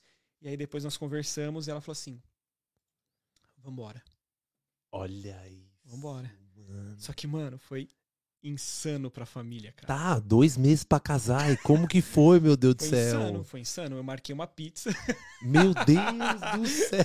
com todo mundo, tá ligado? Foi pai, foi mãe, foi todo mundo, irmão. É, e aí, cara, é, foi muito louco, né? Porque na mesa eu falei assim: olha, eu, eu e a Larissa, nós vamos ir pro Canadá. Porque eu ouvi Deus. Meu Deus imagina, Fê. Fê, imagina, Kaique, que louco. Não, e louco, porque não é todo mundo que tem. Lógico que não, Como-. Ninguém sabe, ninguém Não, tá pô. ligado do que, o que, que é isso aí, Louco. o que, que é essa. Louco. É louco, Você mano. é louco. Você é maluco. Com tudo já no esquema, mano. É Era aquilo. só cair pra dentro. Irmão, é aquilo que eu te falei. É o cara que vai construir a arca, nunca viu a chuva e sai gritando: vai chover. Vai chover. Nossa, Fê, que louco, sua história é da hora demais, mano. tipo, olhando você aqui hoje, tá ligado? Tipo, é o que você é hoje, tá ligado? E ouvindo esse início, Sim. esse, esse, é, é, é, esse voto de fé, né, mano? Essa. Foi doideira. Que doideira, mano. Foi doideira, cara. E aí, a minha família quase enlouqueceu, brother. Minha mãe, meu pai, minha irmã, o meu irmão, é a, a mãe da minha esposa, minha sogra, meu sogro, minha cunhada, mano. Que estão fazendo Vocês da vida de vocês? Vocês são irresponsáveis, vocês são malucos. Como que vocês têm coragem de fazer isso? Tá com o apartamento todo montado. Cara, eu ouvi, cara, a voz dele. Eu não sei nem pra onde que eu tô indo, mas ele falou pra voltar, cara. Então eu tô indo. E nós deixamos tudo, brother. Tudo pra trás. Tudo que vocês ganharam, conquistaram ali Tudo, cara, naquele tempo. Tudo. Ficou aqui- tudo, só veio com a mala. Cheguei em 2013 com a mala e com mil dólares. Eu e a Larissa. E eu posso falar pra vocês, cara, que nessa caminhada a gente construiu a nossa história. Eu e ela. Não dependi dos meus pais, não dependi dos pais dela. Nós construímos a nossa história. E aí é o que eu te falo. Que é onde no- eu virei homem. Entendeu? Olha, Fê. Onde eu virei homem, porque agora eu era marido, né? Então eu tinha minha esposa. E, cara, eu cheguei em 2013 e aí foi que a parada realmente. Pô, quando eu vim com a Larissa pra cá, virou várias chaves na minha vida, porque agora, pô, eu tô casado, então essa parada com jovens se, inten- se intensificou muito mais. Pregando o evangelho, porque a Larissa também, que não, né, não dá tempo de contar tudo, mas eu também preguei pra Lari. A Larissa também se converteu, Sim. se batizou. Eu ganhei a minha esposa pra Jesus. Então, tipo, cara. Olha E aí. ela, ia- ela é aventureira das minhas loucuras, tá ligado? Ela vai, ela vai assim, tipo, a gente vive uma vida de obediência, mano. Posso ir, amor? Pode, vem. Só vem, entra. Vambora. É uma vida de obediência, tá ligado? A gente ouviu a voz de Deus e nós viemos. Então, no primeiro mês que eu cheguei aqui, cara, no segundo mês minha sogra colou. Ela já Ah. veio pra cá, irmão. Ver o que que tava acontecendo. Segundo mês, mano. Imagina, você morou, chegou morando num basement aqui? Não, mano, eu cheguei morando em cima de uma igreja Sim. que era geminada a parede com Sim. uma balada jamaicana. Meu Deus, Então, mano. Lá na Rogers. Era assim, cara. Era três horas da manhã. Começava A festa? a festa, brother. Três da manhã. E a parede ficava assim, ó. Hum, hum, hum, hum. Tava dormindo acordava assim, ó. Meu Deus, Felipe. Mano, era ensurdecedor, tipo. E na calçada, cara, galera, tipo, pirando a cabeça, fazendo sexo na calçada. Era uma parada Meu pesadíssima. Deus, mano. Isso aqui, tá? Toronto. Meu Deus, área da é Rogers, doidão, doideira, mano. Doideira. é doideira. Minha sogra, mano, começou a ver aquilo, ela começou a ficar bem preocupada. Porque assim, tipo, meu, eu saí do Brasil de um certo Uhum. conforto, porque a gente acha, né, que a gente tem um certo conforto, mas, cara, Deus tinha algo muito maior pra gente. E aí, Sim. quando eu cheguei, eu já fui trabalhar com pintura. Peguei a pintura do tipo mais pesada, que é pintura de estacionamento. Então eu pintava. é, pintura, eu fiz pintura de estacionamento com tinta a óleo, com essas paradas de spray. Eu era ajudante, mano. Então, assim, ajudante, mano, é Nossa. cachorro. Você tá ligado? Nossa, né? meu amigo Felipe, eu achei que eu tinha sofrido Era aqui, balde, era balde, mano, o dia inteiro carregando, levando e subindo balde de tinta, não sei o que. E, cara, é, e, tipo assim, eu trabalhei com um mexicano, cara, que foi muito sacana comigo. Foi muito sacana. O cara deixou de me pagar. Mano, eu vou contar uma história pra você. Aproveitou da Não, situação, você vai rachar, né? você vai Chegou rachar. menininho aqui, né, mano? Menininho, não, calma, se liga. mano. Olha essa situação, mano. Se liga. Meninão. Meninão. Agora eu tô, pô, eu tô gordinho, cara. Mas cheguei aqui e tava, ó. Tava no, no pique, irmão. Aham. Recém-casado, pá. Aê, só ia de trabalhar de, saúde. regatinha. Mano, comecei a trabalhar com esse cara. Brother, o cara, ele era estranho. Mas, pô, eu precisava de dinheiro, irmão. Tava Aham. trabalhando, meu parada era trabalhar. E aí a Larissa fazia minha marmitinha, né? Todo É. dia ela fazia minha Ai, que marmitinha. bonitinho. eu levava a mano. marmitinha no cooler. Ô, vocês aí- são um casal muito fofinho, velho. Vocês é muito fofo, Não. mano. Se liga. Ia com o coolerzinho, pá, de boa. Chegava lá, mano. Na hora do almoço, o cara falava assim: Não, não, não. Hoje a gente vai almoçar fora. Quem vai pagar é o papi. Mano, mano, mano, vai ver, olha a história. A gente já passou cada coisa, brother. Aí, mano, eu falei assim: Não, não, eu tô com a minha marmitinha aqui, tá tranquilo. Ah. Não, papi vai pagar. Vamos, vamos, vamos, não quero saber, mano. Mas o que, que você pensava? Falar assim, bom, legal, vou guardar a marmita pra janta agora, Era tipo tá isso, tá ligado? Era muito estranho, mano. E o cara me levou pra comer assim, velho, várias vezes. Eu, era, eu ficava muito sem graça, mano. Porque, tipo assim, mano, eu tô aqui pra trabalhar, mano. Não tô aqui pra ficar indo no almoço, Sim. comendo fora, na hora do almoço e tal. E pagava, pagava, pagava, pagava. Todos meus almoços, mano. Minhas marmitas sempre voltavam cheia. Cara, quando eu comecei a perceber que tava estranha a parada, é tipo assim, eu quis sair fora. Sim. Um dia tava com ele no carro. Mano, ele tava com o celular dele na mão, lá em downtown, aqui em Toronto. Deu trânsito, o trânsito parou. Ele viu uma polícia vindo do lado dele, mano, ele pegou o celular, começou a bater o celular, arrancou o chip, tacou o chip pra fora e jogou o celular pra trás. E eu tava no banco do lado. Eita. Nisso o policial já veio no vidro. Bateu, falei assim: abre aí, abre aí. Que que você tá. Que que você, por que, que, você, que, que você tá fazendo? Ele. Não, nada, não tô fazendo nada. Ele falou assim: eu vi você com o celular na mão, cadê seu celular? Aí ele pegou assim: não, não. Pegou o celular. Ele falou assim: abre o porta-mala. O polícia falou: abre o porta-mala. Ele abriu o porta-mala, ele E pegou. você travado, estaquinado, que não passa assim, ó, nem Não, olhar é, pros nem- lados. nem- nem- Parecendo um periquitinho aqui atrás. Brother, eu, tipo assim, mano, era um. Mano, vira-lata, né, velho? Cachorro magro, mano. Aquele. Só fazer assim. Assim, mano, que isso que tá Não, acontecendo? não velho? se É, incide. era isso. Mano, o policial falou pra ele abrir o porta-mala. Ele abriu o porta-mala, ele pegou o celular, jogou no porta-mala, fechou e falou assim: nunca mais dirige com o celular na mão. Só foi isso. Aí eu olhei pra ele e falei assim: Hermano, que passa? Por que tá tão assustado?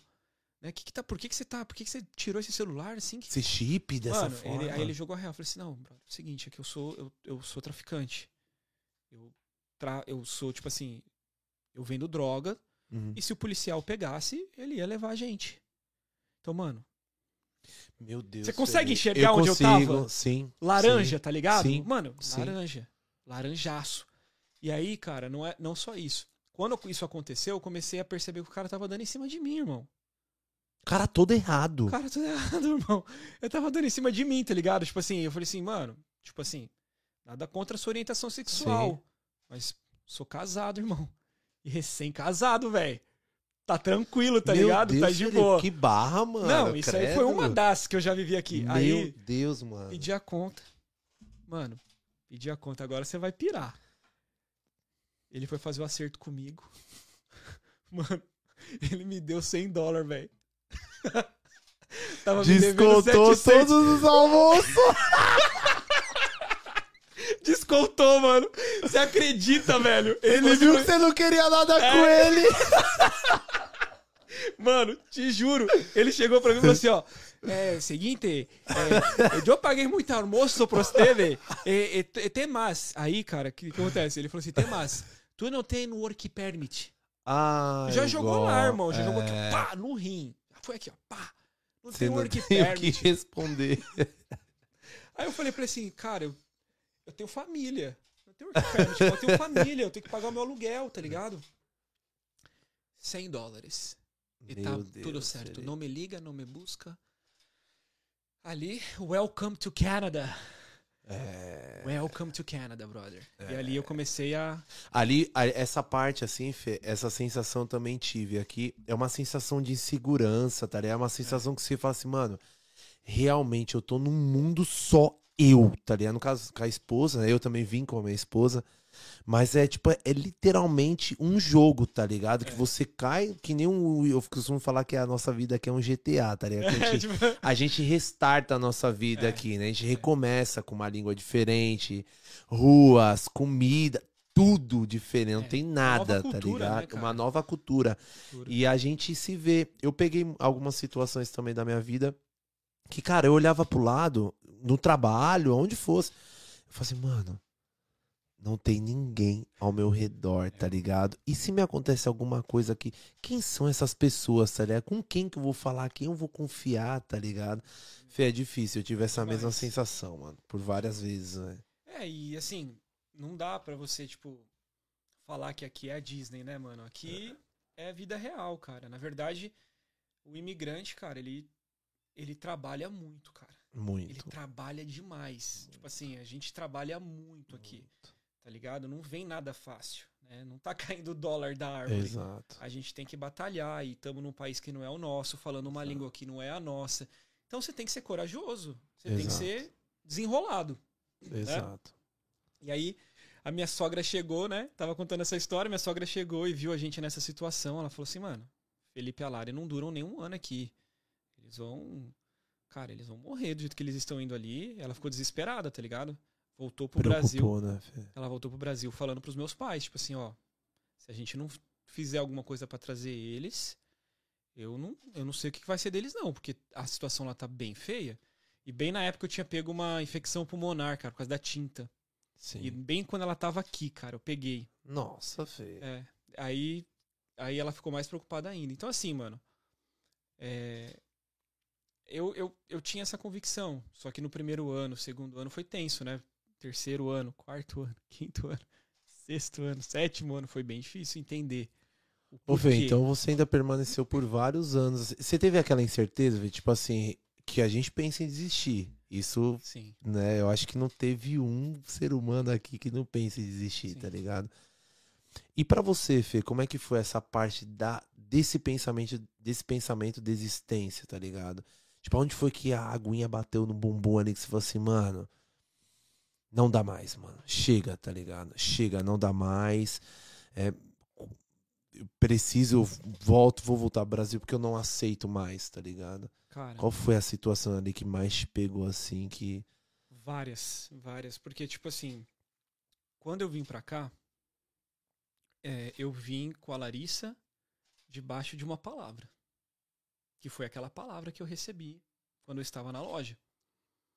E no primeiro ano que eu cheguei aqui, depois de três meses, eu cheguei com visto de estudante, ela chegou com visto de estudante, a gente reaplicou a nossa documentação e a, e a documentação veio com 10 motivos negados.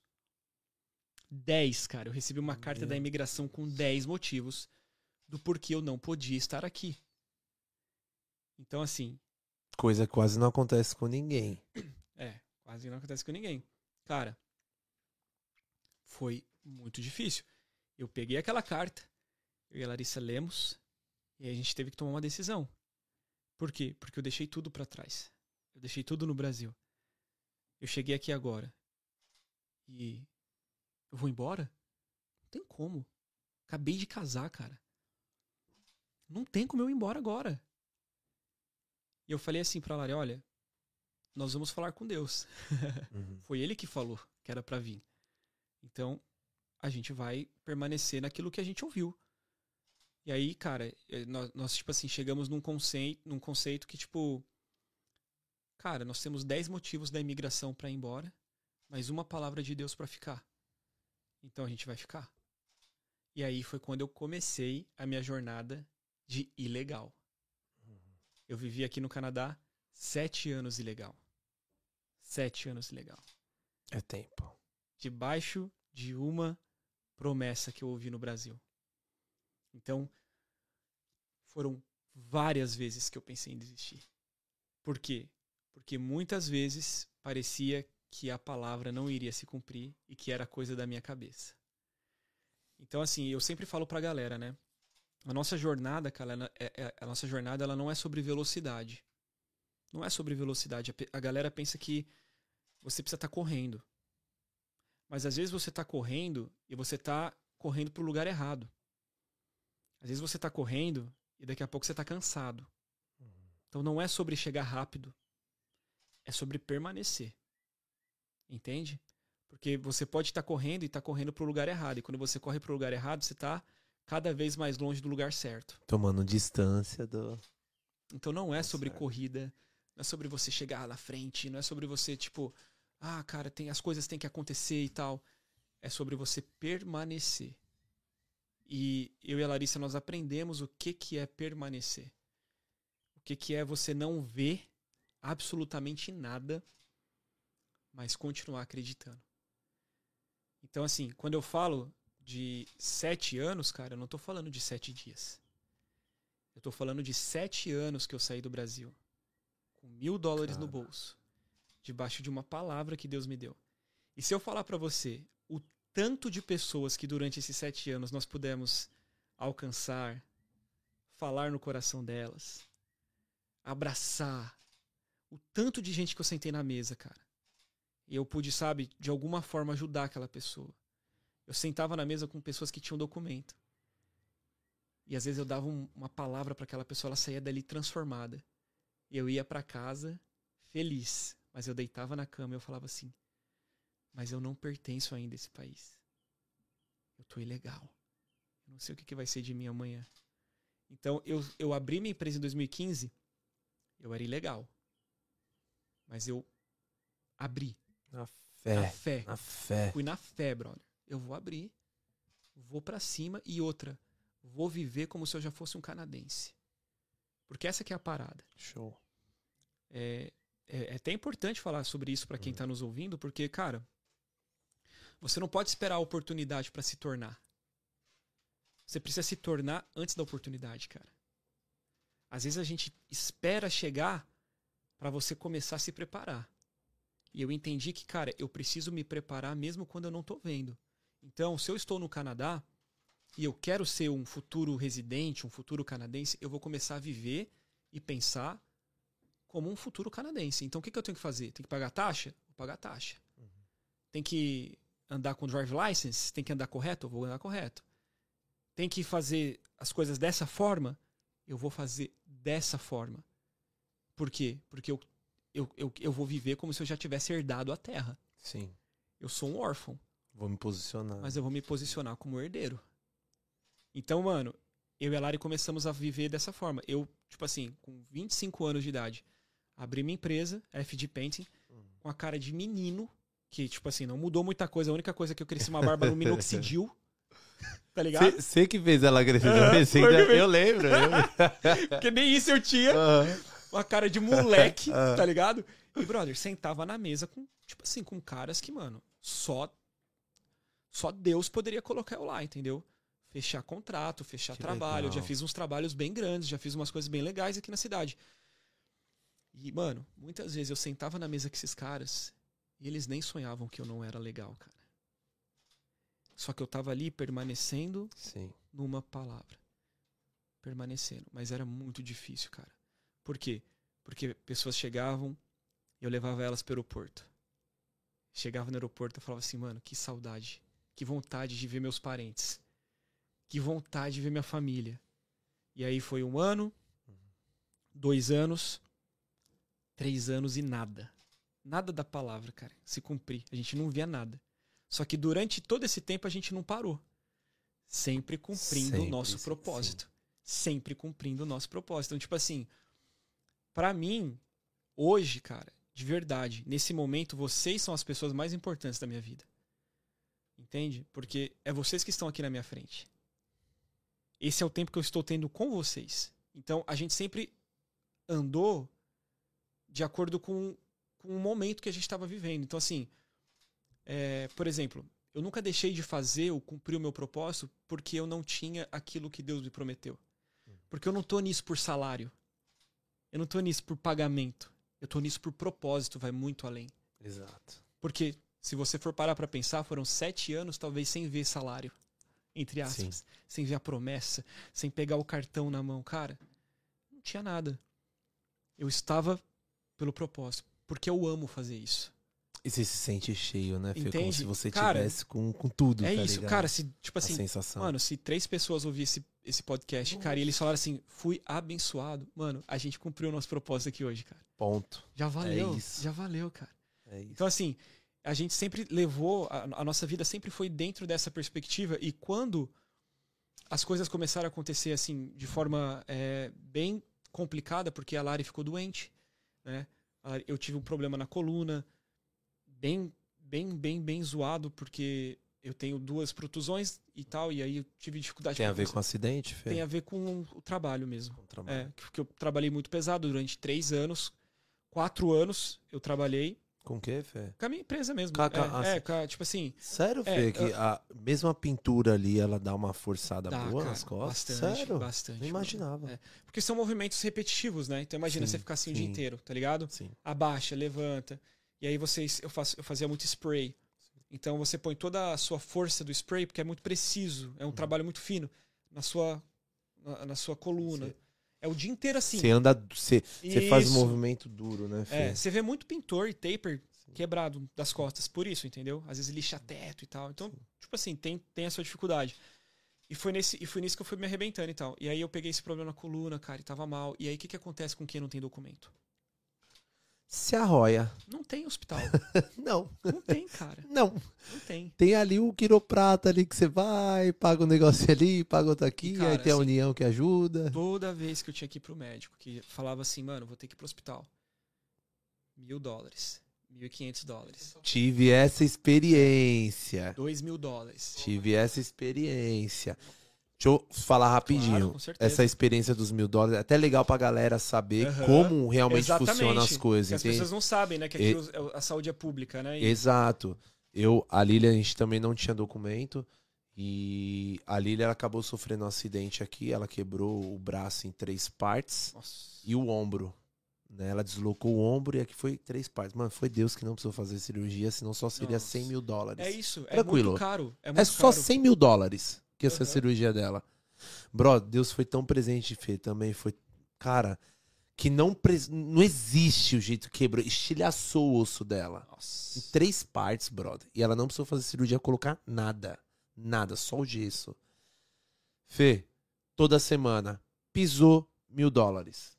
Pisou mil dólares. Toda semana. Acho que eu gastei quase 15 mil dólares. Cara, Leque.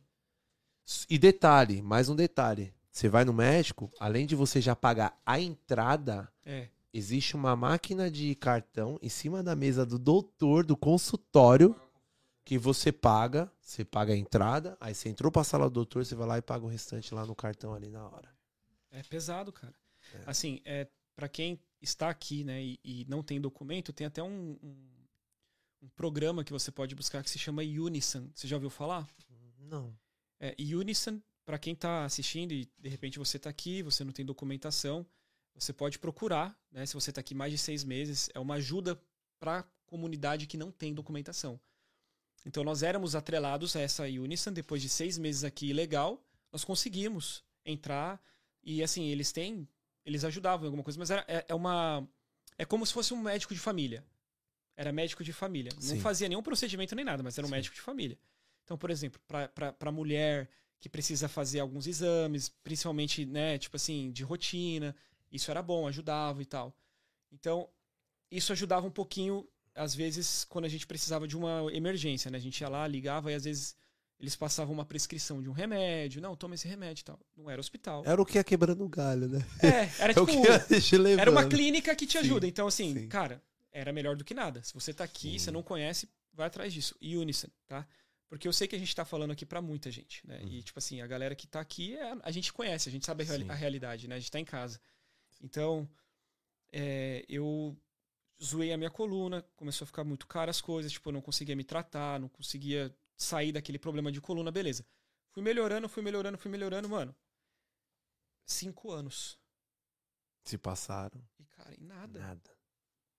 Só que de um lado, eu não via a documentação. Do outro, o meu propósito estava explodindo. Tava vivendo, vivão, tava crescendo é. cada vez mais. Tipo assim. Acho que foi na época que a gente se conheceu. Foi, cada vez mais. A galera se conectava cada vez mais. O pessoal foi conhecendo o nosso trabalho, foi conhecendo a nossa caminhada e tal. Então, assim, se tornou uma história, né? Se tornou um Ah. testemunho. Né? Então, a gente não via, mas por um outro lado, a, a coisa que estava acontecendo. E a gente falou assim, mano, mas é muito difícil você conseguir entender, porque aqui tá dando certo, mas aqui que é o principal, que a Uhum. gente precisa de uma documentação. Que é o tá. vazio, né? Que é o que tá vazio, ali. parece que não tá. E. Cara, eu perdi os meus dois avós. E eu não pude voltar pra ver. Era, é, foi assim, foi uma vida de muita renúncia, cara. Muita renúncia, entendeu?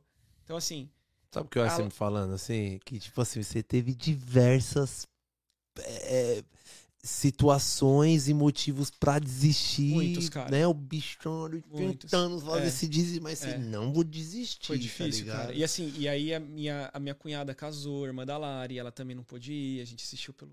Então, assim, foram, foram, foram muitas situações que aconteceram que, cara, elas, elas vieram pra, tipo assim, realmente nos paralisar e falar assim: esquece. Você, você ouviu, estava de barriga cheia, cara. aquele dia na loja, aquilo ali foi feijoada, irmão. Você ouviu demais. Nossa. Entende? Era barriga cheia. Então eu fui tentado a ouvir essa voz na minha cabeça. Será? Realmente, cara, será que tudo aquilo que eu ouvi era verdade? Será que existe mesmo essa viajei, promessa? Uma viajada, né? Será que foi uma viagem da minha cabeça? O que, que aconteceu? Mas eu olhava para aquilo, o porquê que eu estava aqui e cada vez mais flore- florescendo, Uhum. frutificando. Então, cara, em 2019 que a parada realmente começou a apertar. 2019 faziam é, seis anos que eu estava aqui. E legal, e eu já não estava aguentando mais. Aguentando mais. Não estava aguentando mais, cara. Imagino. Tava aguentando mais. Tipo Imagino. assim, tava no meu limite. Tava no meu limite, tava cansado. Cara, e aí pra ajudar, a minha esposa, ela pega a gripe suína, ataca o coração dela, H1N1, e ela quase morre, cara. Meu Deus, Felipe, eu não sabia que tinha sido. Pra mim, eu, eu soube desse Sim. acontecido, né? Que esposa, assim, por cima, né? Pelos outros e mais próximos, amigos em comuns que a gente tem. Mas eu não sabia que tinha sido isso, cara. Tão Ela grave pegou, Ela assim. pegou a gripe H1N1, brother. Pra mim foi tipo assim, uma coisinha, sabe assim, uma... tranquilo, né? Perto É. disso aí, tá ligado? Cara, Alguma coisa. Mas tranquilo. foram Meu Deus do Cara, céu. atacou o coração dela. Ela ficou internada. Tipo assim, e a nossa vida virou de ponta cabeça, cara. Por quê? Porque ela. A, a, a, a- Lari mudou, cara. Entende? Ela, ela, ela é uma Lari antes e uma Lari depois. Ela, tipo assim, mudou muita coisa na nossa vida. Porque falar de coração não é a mesma coisa que falar de uma perna. Que você consegue fazer uma fisioterapia, ou você consegue engessar. Coração, cara, é o coração. Como é que você entra lá e você. Entendeu? Não. Como é que você engessa o coração? Exato. Embora muitas pessoas tenham o coração engessado, endurecido. Cara, o dela foi sem, foi assim, foi uma doença mesmo que atacou e Meu Deus. a gente passou por uma fase muito difícil porque sem documento. Sem documento. Aí junta tudo. Eu estava cansado, Nossa. eu não via acontecer aquilo que eu ouvi falar há tantos anos que tipo assim que Deus ele iria me plantar nessa nação como uma árvore que ia dar muitos frutos entendeu? E eu falava assim como? Como que eu vou fazer alguma coisa aqui sem documento? Beleza alcancei independência financeira arrumei a meu- o meu trabalho arrumei uma, um- uma forma de ganhar dinheiro mas não é tudo cara. Isso não é tudo pra mim eu preciso de uma documentação porque eu não posso sair daqui eu não posso visitar minha família, eu não tenho um hospital, eu não tenho. Cara, quem, quem vive aqui sem documento sabe. Uhum. Não é fácil, mano. Cê- Às vezes você se sente até, cara, que você, tipo, mano, não, não pertence a esse lugar, cara. Exato. Sabe? Você não consegue fazer planos pro futuro. Exato. Entende? Você só tá ali no presente, né? Por isso que, cara, a gente. Agora minha esposa tá grávida, irmão. Olha. Entende? O, o meu filho que tá nascendo, ele é. Ele representa esse novo tempo na minha vida. Porque foram muitos anos sem, sem ter essa perspectiva. Então, quando ela ficou doente, cara, a gente mudou nosso estilo de vida. Por quê? Porque a Larissa não conseguia cortar um bife. Porque dói o coração. Ela não conseguia ouvir uma música que fizesse ela ficar emocionada, porque dói o coração. É mesmo, Fê, que é, assim a parada, foi. mano. Ela ficou dois anos em tratamento, irmão. Agora Ela sente o coração, ela mano. sente pontadas. Pontadas, dores. Pelo sentimento da parada que... Tudo. Caraca, exercício, Fê, nunca tinha falado disso, exercício e tudo, cara, ela ficou muito ruim. Ela ficou muito ruim. E foi um tempo assim de muita fragilidade nossa, porque sabe, cara, ali naquele momento eu realmente vi o tanto que eu amo a minha esposa. É, por quê, cara? Porque a Larissa naquele momento, cara, tipo, ela tava super dependente de mim, entendeu? Uhum. Ela não tava numa posição de cumprir talvez o papel da mulher no casamento. Ela tava numa posição onde ela precisava ser cuidada Uhum. Amada. E foi quando eu percebi, tipo, falei assim, mano, tipo, eu não posso perder essa menina de jeito nenhum, cara. Porque É só o que me falta, né? é, Tá poxa ligado? vida. É só o que me falta. né? Aí Nadei, não, né, nadei, Deus? nadei, vou morrer na praia, Deusão. Pera aí. Aí não, né, velho? Pera aí. Aí não. E, cara, e tipo, a gente entrou dentro desse processo, tá ligado? Tipo, de realmente falar assim, mano, acho que chegou o fim. Porque como que a gente vai tratar o coração dela agora? Como que vai ser, cara? Como que a gente vai fazer com o hospital e tudo? E, mano, eu não sei te explicar. Eu não sei falar como. Só sei que ela se conectou uma vez com um médico. O cara era um israelense, muito bom cardiologista. Ele arrumou, ele, ele ajudou ela em uma parada. A gente pagou um, um preço super barato. Depois ela começou a ser tratada pelos médicos. E a gente não gastou nada, velho. Por um milagre de Deus. Eu não sei te falar como. Eu só sei que ela ia para as consultas, ela teve cardiologista que cuidou dela e a conta nunca chegou. Entende? Porque, cara, tipo, foi pago. Foi pago. Então, eu não sei nem te explicar como, mas assim, o que a gente viveu, cara, foi re realmente extraordinário. Foi extraordinário, foi sobrenatural. Por quê? Porque quando a Larissa começou a entrar em tratamento, em 2020, se abriu um processo da imigração que iria legalizar 500 trabalhadores em toda Toronto. Era 500 vagas que eles iriam legalizar para quem estava aqui e precisava ter 10 requisitos para você entrar nesse processo. Eu não sei se você lembra quantos requisitos a minha carta foi negada. 10. 10. E agora abriu um processo da imigração que você precisava ter 10 requisitos para poder aplicar nesse programa. Um dia eu tô no meu carro, meu pai manda, meu pai me liga no WhatsApp. Ô, Fê, tudo bem? Como é que você tá? Não sei o quê. Lá no Brasil, meu pai tava lá no Brasil. Fê, entrou um e-mail aqui para mim. Eu não entendi nada. Coisa de pai, tá ligado? Não entendi nada. Portal canadense, não sei o quê. Mas tá falando aqui, Fê, que o Canadá tá abrindo um processo para legalizar 500 pessoas, Fê. Você já parou para ver isso aí? Aí eu falei, pai, esses processos aí, pai. É hum. toda hora tem um processo novo abrindo, pai. É, isso aí é, é, é mentira, pai. Isso aí. Filho. Nunca vai ser comigo. Filho é um processo que pode te ajudar. Liga pra tua advogada. Liga pra tua advogada. Que cuidou, quem cuidou tudo, sempre da, da, da, minha vida, assim, da, de parte de imigração, é a Luísa Molina. E aí eu liguei para ela.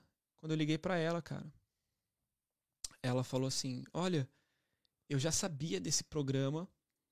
Ela tinha até passado esse programa para uma pessoa muito próxima de mim. E essa pessoa não mostrou o programa para mim. Ela não mostrou. Ela falou assim: Eu não acredito que você não ouviu sobre esse programa. Eu passei para essa pessoa. Essa pessoa era para ter te mostrado. Eu falei assim: Não, eu não tô sabendo de absolutamente nada. Ela falou assim: Felipe, esse processo abriu para você. Eu acredito que você consegue entrar nesse processo. Eu falei assim: Você tem certeza?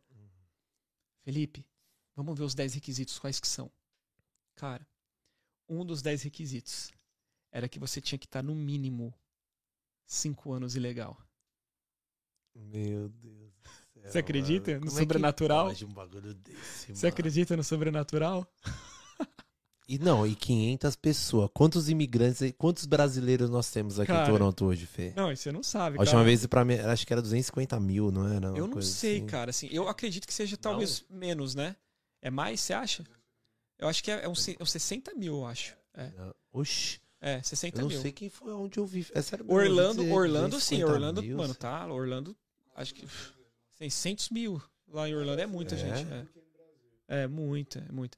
Aqui não, aqui ainda nós não chegamos nesse ponto, mas assim, mano, pô, a gente tá falando de 500. O que, que é 500 vagas pro então, Canadá, irmão? mano, 500, 500 pra, pra Toronto, pessoas, pra GTA não é nada. 500 pessoas é, não é nada. Tá assistindo nós aí, tá é, ligado? tá ligado? tá, é, tipo tá ao vivo aí. Cara, tipo, não era nada. Então, quando esse processo abriu, ela falou assim, Felipe, precisa disso, disso, disso, disso, 10, 10 motivos, mano. Foi batendo tudo, pá, Pá, os 10. Eu tenho. Encaixou os eu 10. Tenho, eu tenho. Um dos 10, sabe qual que era também? Ah. Você tinha que ter todo o seu imposto de renda feito nos últimos dois anos. Eu tinha desde 2015. E é o irmão. que você vinha regrando, a decisão que você tomou e vinha regrando. Desde 2015 ajudou. tava pronto, velho. Eu tinha, tipo assim, tava guardado, já tava ali. Paguei o olho do, da cara, assim, entendeu? Tipo, sangrei para pagar. Mas paguei, mano. É isso. Paguei, cara. Dai a César o que é de César, mano. É que não era meu, eu dei, cara. Paguei. Então, assim, quando ela falou pra mim, mano, eu falei com a Larissa, eu chamei a Lari, falei assim, amor, tá abrindo esse processo.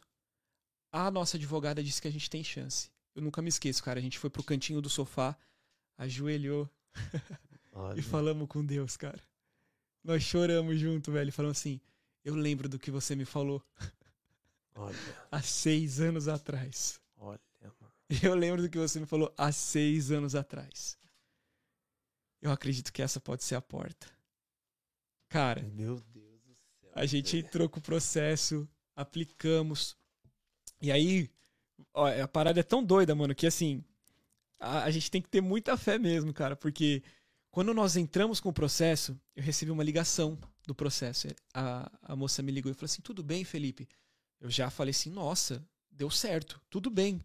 Felipe, olha, nós recebemos o seu processo, mas nós vamos dar prioridade para quem tem filhos. Hum, foi o baldezinho de água fria. Mais um, né? Mais um. Aí ela falou assim: Mas fica tranquilo, porque a gente pode te ligar de novo daqui dois anos. Ah, tá. Mano, não! Mano, Nós dois, não! mano, tipo assim, eu não aguentava mais, Kaique. Eu tava no meu, Meu limite Deus, mesmo, que irmão. desespero, Tava, cara. cara, Ó, eu tô há quatro anos sem Brasil, já tô louco. Cara, eu mano, fiquei, louco. eu fiquei oito Imagina anos. oito, a Lari, a, Lari- sete, a, Lari, a oito. Lari tá 10. Sem pisar no Sem pisar no Brasil. Eu, te- eu fiquei oito, né? Eu fui pro Brasil ano passado. Aham. Ela não foi com Ela você? não foi, ela não conseguiu estar Ah. trabalhando, não conseguiu Sim. sair. E, cara, você não tem noção, irmão. É, quando, a gente, quando a gente entrou com esse processo e aí a gente recebeu essa notícia, tipo, mano, eu falei pra lá, eu falei assim, mano, eu vou orar. Eu vou falar com meu pai. Eu vou orar, cara. Meu, você tinha todos os motivos, mano. É. E aí eu falei com Deus, falei assim, eu tô cansado. Sabe, mano, eu troquei uma ideia com meu pai, tá ligado? Tô cansado. Tô aguentando mais. Eu não sei se eu aguento esperar dois anos. Tô fazendo tudo por todos, tá ligado? Tô fazendo pro senhor também. E aí, quem é que vai O fazer nosso pra coração, mim, tá o nosso coração, meu? é, é- esse é uma, Cadê o meu? essa é uma, cara, é assim, o- todo cristão que é verdadeiramente assim cristão, ele sabe que a filosofia de ser cristão é você servir o próximo.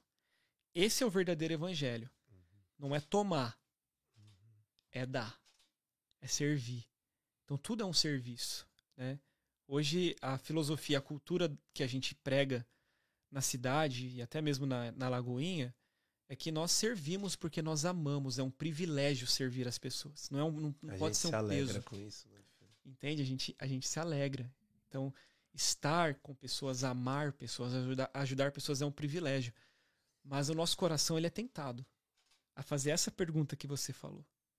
Porque quando a gente olha pra Jesus, cara, cara, eu não sei o que, que fizeram com Jesus, mano. Sabe? E por isso que talvez tantas pessoas que estão nos ouvindo, elas pegaram ranço de igreja, Uhum. ranço Uhum. de, sabe, que tipo, eu Uhum. não quero saber, não vou. Fui ferido, fui machucado, porque a pessoa ela saiu para encontrar Jesus e ela encontrou um pastor, cara. E o pastor falou que ele é o pedágio.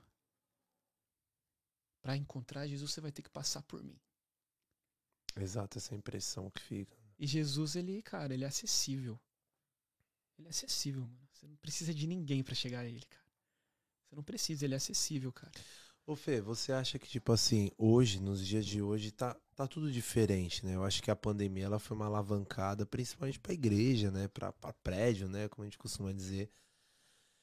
Eu acho que o, o que eu senti que mudou, Fê, é que a galera ela tá tendo muito uma.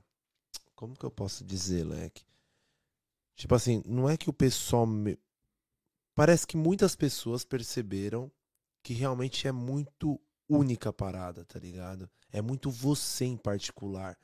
Eu acho que a pandemia ela alavancou esse particular, tá ligado? De Sim. cada um, entende? É, eu não vi que nem eu te falei, eu não, eu não sou de berço, né? Evangélico nada, cristão nada. Eu cresci numa família católica, a maioria é católica, só tenho uma tia, um tio, um pouco distante de outra cidade, que era ali da Assembleia também, mas férias eu sempre passei ali na casa dela, eu passei a frequentar criança, eu ia, né? Eu vi ali uma coisinha. É, eu sempre tava ali pingando, ela sempre fazia questão de me levar, eu sempre fui o sobrinho querido dela, né? Sim, sim. E um beijo, tia. Com certeza ela tá assistindo. e Hoje ela falou, ela falou comigo hoje pelo telefone. Tá? Legal. E então ela assim, ela é meu minha coluna, tá ligado? Ela é aquela que dobra o joelho, que tá ali orando pela minha vida, pela minha a minha vida, que é a minha família aqui hoje, é ela que é minha, né? Eu sinto, eu consigo sentir, tá ligado? Ah, o poder que ela tem ali sobre né? E então acho que a pandemia hoje ela alavancou esse muito esse é, essa esse individual, tá ligado, Fê? Então, e eu senti isso na minha vida. Sim. É, eu fiz, eu, eu passei por, por poucas e boas aqui também. E eu levei como lição, só que hoje eu já vejo de uma forma diferente. Eu vejo muito no particular, tá ligado? São sensações, são minhas conversas também com Deus assim. Hoje é muito maior e muito proposital, tá ligado? Eu acho que até essa parada de a encher ali na igreja, legal, pô, tem todas as pessoas, nós temos nossos pastores, diáconos, tem, tá todo mundo ali, Sim. né? Só que eu não conseguia me conectar direto assim como eu me conecto hoje, Sim. tá ligado? Não Sim. fazia tanto sentido pra mim assim como faz hoje, entende? E eu aprendi muito com isso. Eu aprendi que, tipo assim, a nossa vida é uma consequência, né, Fê? Só que ela precisa ser levada baseado real mesmo ali embaixo da palavra, sim, né? sim. Então não é à toa que tá os mandamentos ali sim, mas você saber realmente o que você faz, é um olhar para um próximo, é ajudar um próximo, tá Sim. ligado? É você tirar. Eu, eu, eu não sei se é isso que você deve fazer, mas eu sou assim, eu tiro do meu pra Sim, sim. o próximo, tá Com ligado? certeza. Entende? O evangelho é um convite, cara, a partir o pão. Exatamente. Um Exa partir é, o- é o que eu vou repetir aqui agora. É o que tá acontecendo aqui agora. É. Hoje, sábado, se- seis horas da tarde, eu tô aqui. Só que a gente, na verdade, começa a estudar aqui desde de manhã, É, né? Que é o corre, organizar tudo. Então, assim, hoje eu sacrifico um dia da minha vida aqui, todos os sábados, pra eu estar levando isso daqui de graça pras pessoas, Sim, tá ligado? Tá levando a tua palavra de graça pras pessoas. sim. Então, isso pra mim já é pensar no próximo. Isso pra mim já é, já é, já é a forma que eu tô enxergando de como é que tem que, que ser. E eu tenho convicção e a certeza de que o retorno pra mim é, é- isso daqui me dá um retorno no que eu preciso, do que é necessário pra mim, tá ligado? Não Sim. sei se dá pra entender. Com certeza, Você não, entende? entendo, então acho que é dessa totalmente. forma que a gente gera o retorno Sim. pra gente, né, Fê? Eu entendo totalmente, cara, mas é, é exatamente isso, tipo, quando eu falo pra você que existe esse acesso, né, esse acesso ele é livre, é porque, cara, Deus, é é o que a gente tava falando, ele fala, ele nos encontra. A gente acha que a gente vai atrás de Deus, mas, cara, ele nos encontrou, Muito, é ele que nos encontra. muito. É ele que vem correndo em nossa direção. Então, é, infelizmente, a gente sabe que é, comercializaram Jesus. É, cara, é, é muito complicado assim quando você vai para algumas realidades e, e eu entendo muito por que existe muita gente ferida com a igreja, muita gente ferida né, que não consegue tipo Por assim. que, Fê? Por que você acha? Cara, exatamente pela questão do pedágio, entende? E às vezes também porque a pessoa não conseguiu desenvolver uma maturidade de ter esse relacionamento direto. Direto. Ela Aí foi, para. mas ela foi ensinada, é o sistema, Uhum. entendeu? Muitas vezes o sistema vai ensinar você a sempre estar dependendo de alguém para você alcançar a Deus. Por quê? Porque ah, tipo assim, é poucas pessoas que te lideram para ser livre. Existem pessoas que te lideram para ser delas. E Jesus ele não liderou ninguém para ser dele, ele só jogou uma faísca no coração deles e falou assim: "Vai, Uhum. ide e pregai o evangelho, cara. E ele era Jesus, ele era o rei. Ele veio e se fez servo. Isso você não vai encontrar em nenhuma religião. Nem no budismo. Nem no hinduísmo, cara, nem, sabe, tipo assim, em nenhum lugar você vê um Deus, porque o Deus é para ser é, geralmente a pessoa que é, ela precisa ser adorada. E Deus ele tem sim essa função, ele é adorado, mas ele se fez homem. Ele se fez carne, cara, e habitou entre nós. E veio pra cá, sentiu o que você sente. Exato. Essa é a diferença, cara, do nosso entendimento, entendeu? Da nossa é daquilo que nós cremos para várias outras religiões. Por quê? Porque o nosso Deus ele se fez servo. Então não Uhum. faz sentido. Como assim? Deus descer pra lavar pé de pescador. Que loucura, né? Não é louco? Muito louco. e aí eu olho mano. pro evangelho, Piro. cara. Eu olho pro evangelho e tipo assim, cara, o evangelho é um convite a você lavar o pé do próximo. Não a você exigir que o Kaique lave o meu pé. Exato. Entende? Exatamente. Então, cara, é muito mais sobre você estar com a bacia na mão do que com alguém molhando teus pés e limpando teus pés. Então, assim, hoje eu ando numa perspectiva que eu entendi muita coisa do reino de Deus, tá ligado? Que para mim não fazia sentido por muito tempo. E eu acho que é fruto de tantas experiências, como eu tô falando para você, que eu pude ver. Que muitas vezes a gente acha que a gente sabe, né? A gente fala, não, cara, isso aqui, eu entendi, isso aqui é. É... Não, cara, Deus, ele não, ele não tem uma forma única de vir. Ele não tem uma forma única de fazer. Tanto que eu sei da, da, da, influência que eu tenho aqui em Toronto no coração de várias pessoas e eu não incentivo ninguém a estar ilegal. Não incentivo. Essa é a minha história. Exato. Foi o que eu ouvi de Deus lá atrás, entende? Mas também eu não posso falar para você que enquanto eu estava ilegal, eu não estava cumprindo o propósito de Deus. Entende? Eu consigo, tipo assim, mano, eu acho que é muito. É, foram duas linhas muito paralelas, Fê. Você, você viveu, tipo assim. Parece, ali parece que no. É... é, só que dentro da sua casa, por exemplo, você fala assim. Você tava aflito, tá ligado? É. Você tava tipo assim, é. meu Deus, e aí, tá, tá. Aí quando você sai da porta da sua casa, e aí, galera, tô aqui, uhum. tá ligado? Vambora, vambora. É. Mas eu voltava para casa e a minha Sim, realidade era aquela. Era outra. Eu e a minha esposa, querendo demais tirar umas férias em Orlando. Nossa, pegar um sol de cara. pegar um sol de Miami e automaticamente o tempo vai passando, você vai se conectando com mais, mais pessoas, pessoas, que exigem mais de você, exige um sorriso seu, exige uma boa mais, palavra cara. tua, exige mais. um conselho seu. E como, tá ligado? Tipo, é. tá em casa ali, tá né? Tipo, várias dúvidas, a cabeça é. milhão. Só que, pô, você tem que sair, você tem que abrir um sorriso. Tem é. pessoas que dependem do seu sorriso. É loucura, tá cara, é loucura. E assim, foi nessa situação que eu falei, eu fui, pro, eu fui pro meu quarto e eu falei com Deus, não tô aguentando mais, eu não aguento esperar mais dois anos. E, cara, foi quando eu tive uma ideia. Eu falei assim, quer saber? Eu vou ligar o telefone desse processo e eu vou deixar um áudio, cara. Vou deixar um áudio. Eu não tenho nada a perder, tá é, ligado? Tipo, já tem um não mesmo? Ah, já tenho um não, já tenho, cara. Fui lá, e liguei e deixei um áudio, tipo, cara, tudo bem, que não sei o que, não sei o que lá, tipo, falando inglês, né? É. Meu nome é Felipe, eu fiz aplicação e tal, eu tenho tudo, tenho toda a documentação e tal, não sei o que. É, e é isso. Pá, desliguei. Desliguei, cara. Deixa, seja Vamos o que Deus que, quiser. Seja o que Deus quiser. Mano, depois de duas semanas, eu recebo uma ligação. A advogada desse processo me liga. Tudo bem? Felipe, como é que você tá? Espero que você esteja bem. Felipe, recebemos a sua ligação, o seu voicemail, e eu queria que você me contasse a sua história. Ô, mano, ah, pediu pro pastor contar a história, velho. Essa...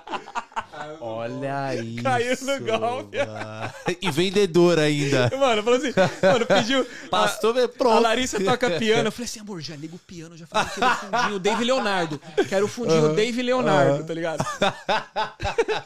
Aí, tipo, agora é a hora. Agora é a hora. Mano, ela falou pra mim contar, ela falou pra eu contar, é, pra eu contar a história pra ela. E, brother, eu contei e, cara, eu chorei.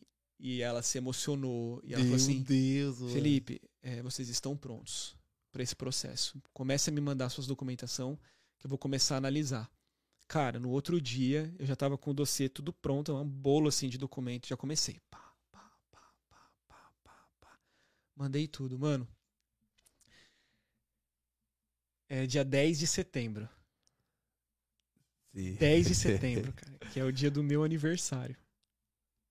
Eu chego em casa, eu abro a caixinha de correio. No dia do seu aniversário, mano. aniversário, cara. Dia 10 de setembro, mano. Diante de Deus, velho. Eu abro a caixinha do correio e tá uma carta da imigração dizendo assim: é, você não é mais ilegal. Tipo assim, no termo uh -huh, técnico, uh -huh, né? Mas eu tô uh -huh. falando um termo bem assim para as pessoas entenderem. É, os seus status agora não estão mais. É, você não tá mais fora de status, etc e tal. E naquele dia, dia 10 de setembro, eles mudaram meu, meu status já de ilegal uhum. para working permit. Uhum. Naquele dia, mano. Tipo assim, já foi. A liberdade Meu cantou Deus ali na céu. hora. Meu Deus do céu, cara. Aí eu fiquei, tipo Meu assim. Meu Deus, foi que presente, mano. mano. Eu fiquei, tipo, eu peguei a Larissa, a gente chorou, chorou, chorou. Ficou muito emocionado, mano, porque é tão louco, cara. É tão louco que quando. Acho que, cara, era muito doido isso, né? A história conta sobre isso. Eles falam que, assim, historicamente, muitos dos escravos que trabalhavam durante anos na casa dos seus senhores, quando eles eram livres, eles não conseguiam ir embora. Porque eles não sabem o que é liberdade. Eles não sabiam o que era a vida fora daquela realidade. Entende? Hum. Então muitos ficavam. Muitos escolhiam ficar.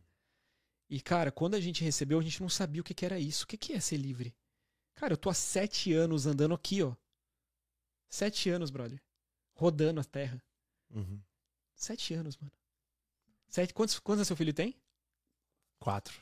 Mano, você já viveu muito com ele, não já? Já. Imagina Já. mais três anos, quase o dobro dele. Nossa. Foi o tempo, cara, que eu esperei. E a Lari. Então, assim, brother, nós, tipo, nós, nós ficamos muito contentes, a gente ficou muito feliz.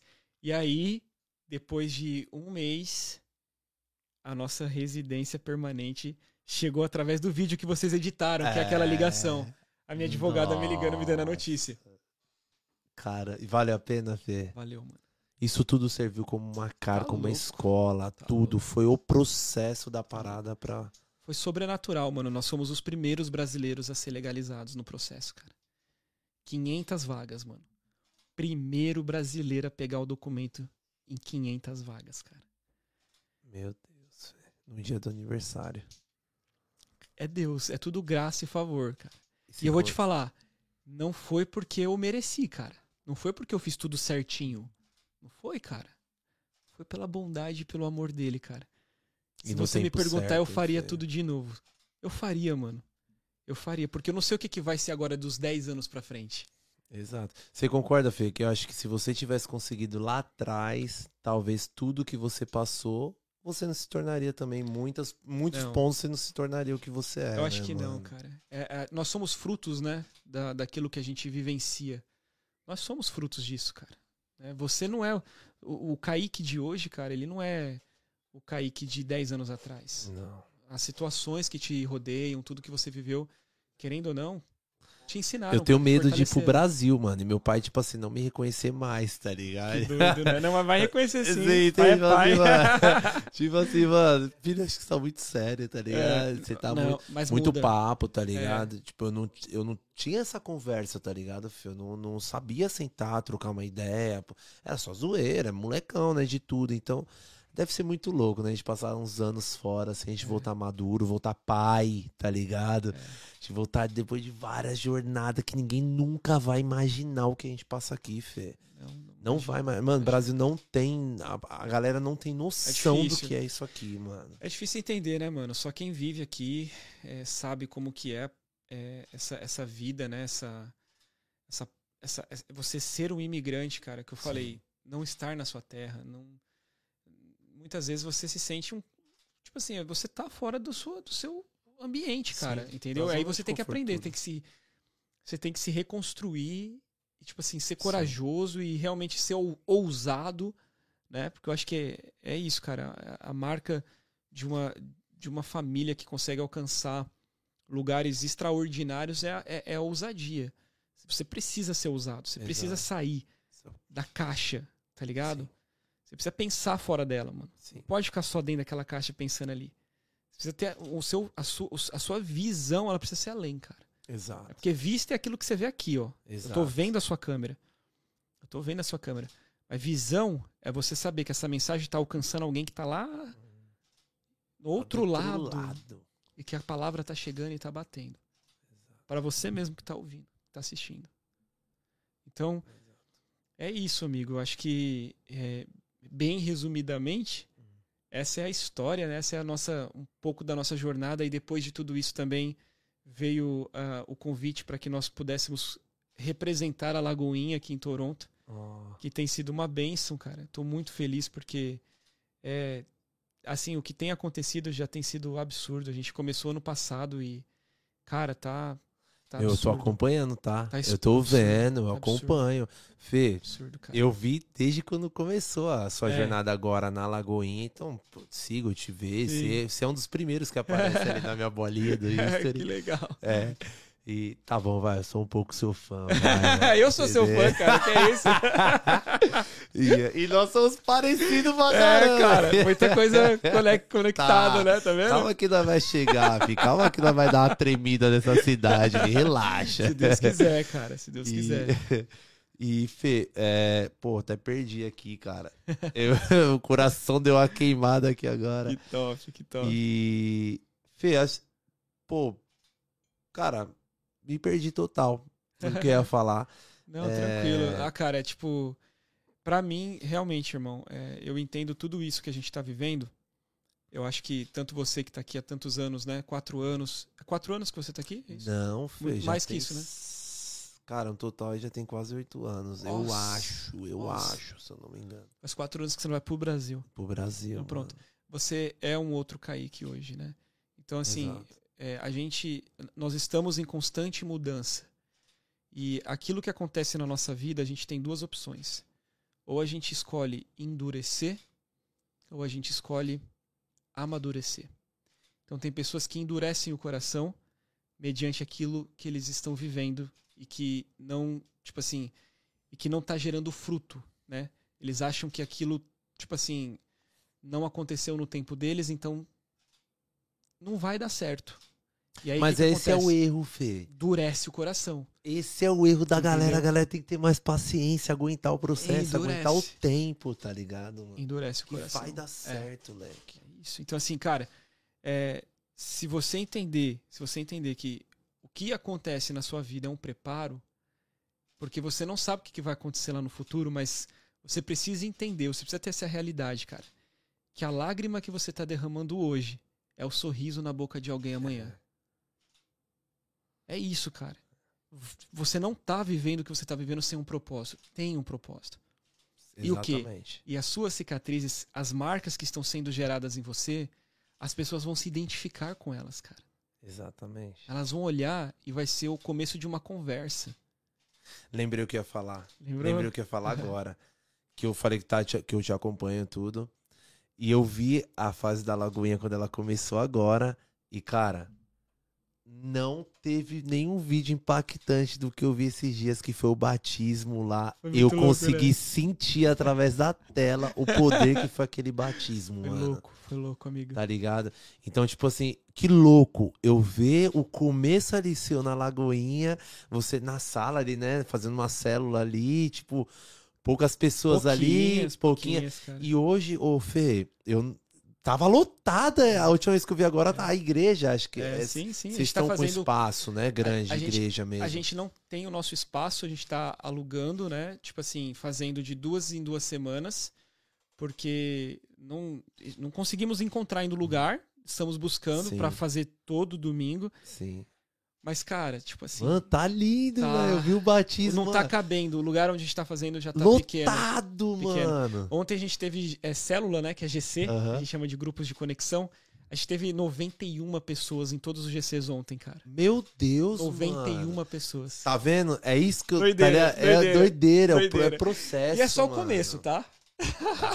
Amanhã eu tô lá, hein, mano. É só eu vou visitar lá, hein. Quem tá nos visitando, tá aqui em Toronto, cara, vai lá nos dar um abraço, tá? Quero te dar um abraço, vai lá. Lagoinha Toronto, hein, podcast, vai lá me dar um abraço, vai ser muito bom te receber. Que da hora. Amanhã eu tô lá com a família toda. É, cara, é uma comunidade amanhã. de braços abertos, irmão.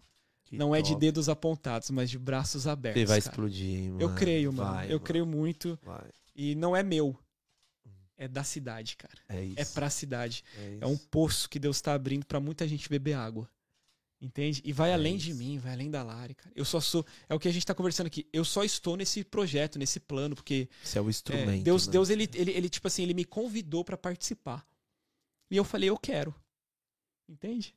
Vambora. Ele convida, mano, todos nós. Eu quero, eu quero, eu quero viver além, quero viver além da minha vida. Eu quero ver pessoas também encontrando o propósito delas. Então, é, uma, é um projeto, é um meio que não é o fim, mas é um meio para você alcançar o coração das pessoas e poder ajudá-las a romper, a se conectar com os propósitos delas. Exato. Ô Fê, esse, tipo assim, mano, você é o posto, tem 30 anos de idade, eu tenho 32. A gente é a mesma linguagem, tudo. E eu creio que no começo de tudo era de uma forma. Quando você chegou aqui, a gente conversando agora, tudo era diferente, as pessoas eram diferentes. As coisas eram diferentes, né? A caminhada ali com Deus também era diferente. Creio as pessoas poderiam ser mais frias na época, não sei como ah, que era. Sim, cara, como sim. que você vê hoje, Fê, tipo, com toda essa tua jornada, assim, lidando com pessoas da nossa idade, principalmente, Sim, creio a maioria. E como que você vê hoje, com tudo isso, Fê, que tá acontecendo, com todos esses problemas do mundo, com toda essa tecnologia, com todas essas informações, com todo esse peso que realmente tá nítido, tá ligado? Tá muito pesado o mundo, tá muito pesado as pessoas. Tipo assim, mano, hoje as pessoas não escondem mais, tá ligado? Tipo assim, hoje a- as coisas do mal não são mais escondidas e disfarçadas como eram antes, tá ligado? Hoje Tá é nitidamente, é é. escancarado, tá ligado? Então, assim, pra você que já tá numa caminhada há um tempo já, acompanha esse processo e tá acompanhando o processo de mudança nos dias de hoje, como que é pra você tá ganhando vidas hoje, tá ligado? Como que é pra você tá entrando na cabeça de um jovem hoje que eu creio que tá mais dura, né? Tá mais emborrachada ali de você conseguir introduzir, tá ligado? Ainda mais quando não há é, é, incentivos, né? É, tipo, pô, dessa porcaria aqui, tá ligado? Aham, sim, E, né, sim. eu, eu falei pra minha, pra minha esposa, antes a gente conversando sobre isso, que eu fiz, fiz um post, ouvi um post que não deu tanto impacto porque envolvia algo assim. Aham. Você entende? Parece que é uma coisa já meia burlada, É, tá no ligado? Um sistema, né? boicote É. no sistema.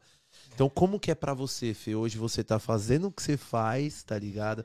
Existe, exige mais do teu trampo, assim, da, da, da- do teu, do, da, da tua missão, tá ligado? Cara, assim, definitivamente você precisa ser uma pessoa atualizada, né? Então, é, a mensagem ela vai ser sempre a mesma. Às vezes a roupagem ela muda, ela muda um pouco, né? Então, Uhum. assim, hoje nós estamos em 2022, é uma nova linguagem. É, Cara, a Lagoinha, por exemplo, que é hoje onde eu estou participando, a gente entrou até no metaverso, que é o mundo paralelo. Tá tendo culto no metaverso. Entende?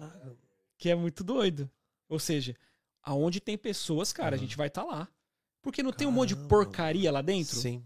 Por que, que não vai ter um lugar pra gente pregar uma mensagem de esperança? Exato. Cara, nós somos mensageiros de esperança. É aquilo que eu te falei. É um cara desesperado correndo na rua falando assim: Cara, eu estava morto.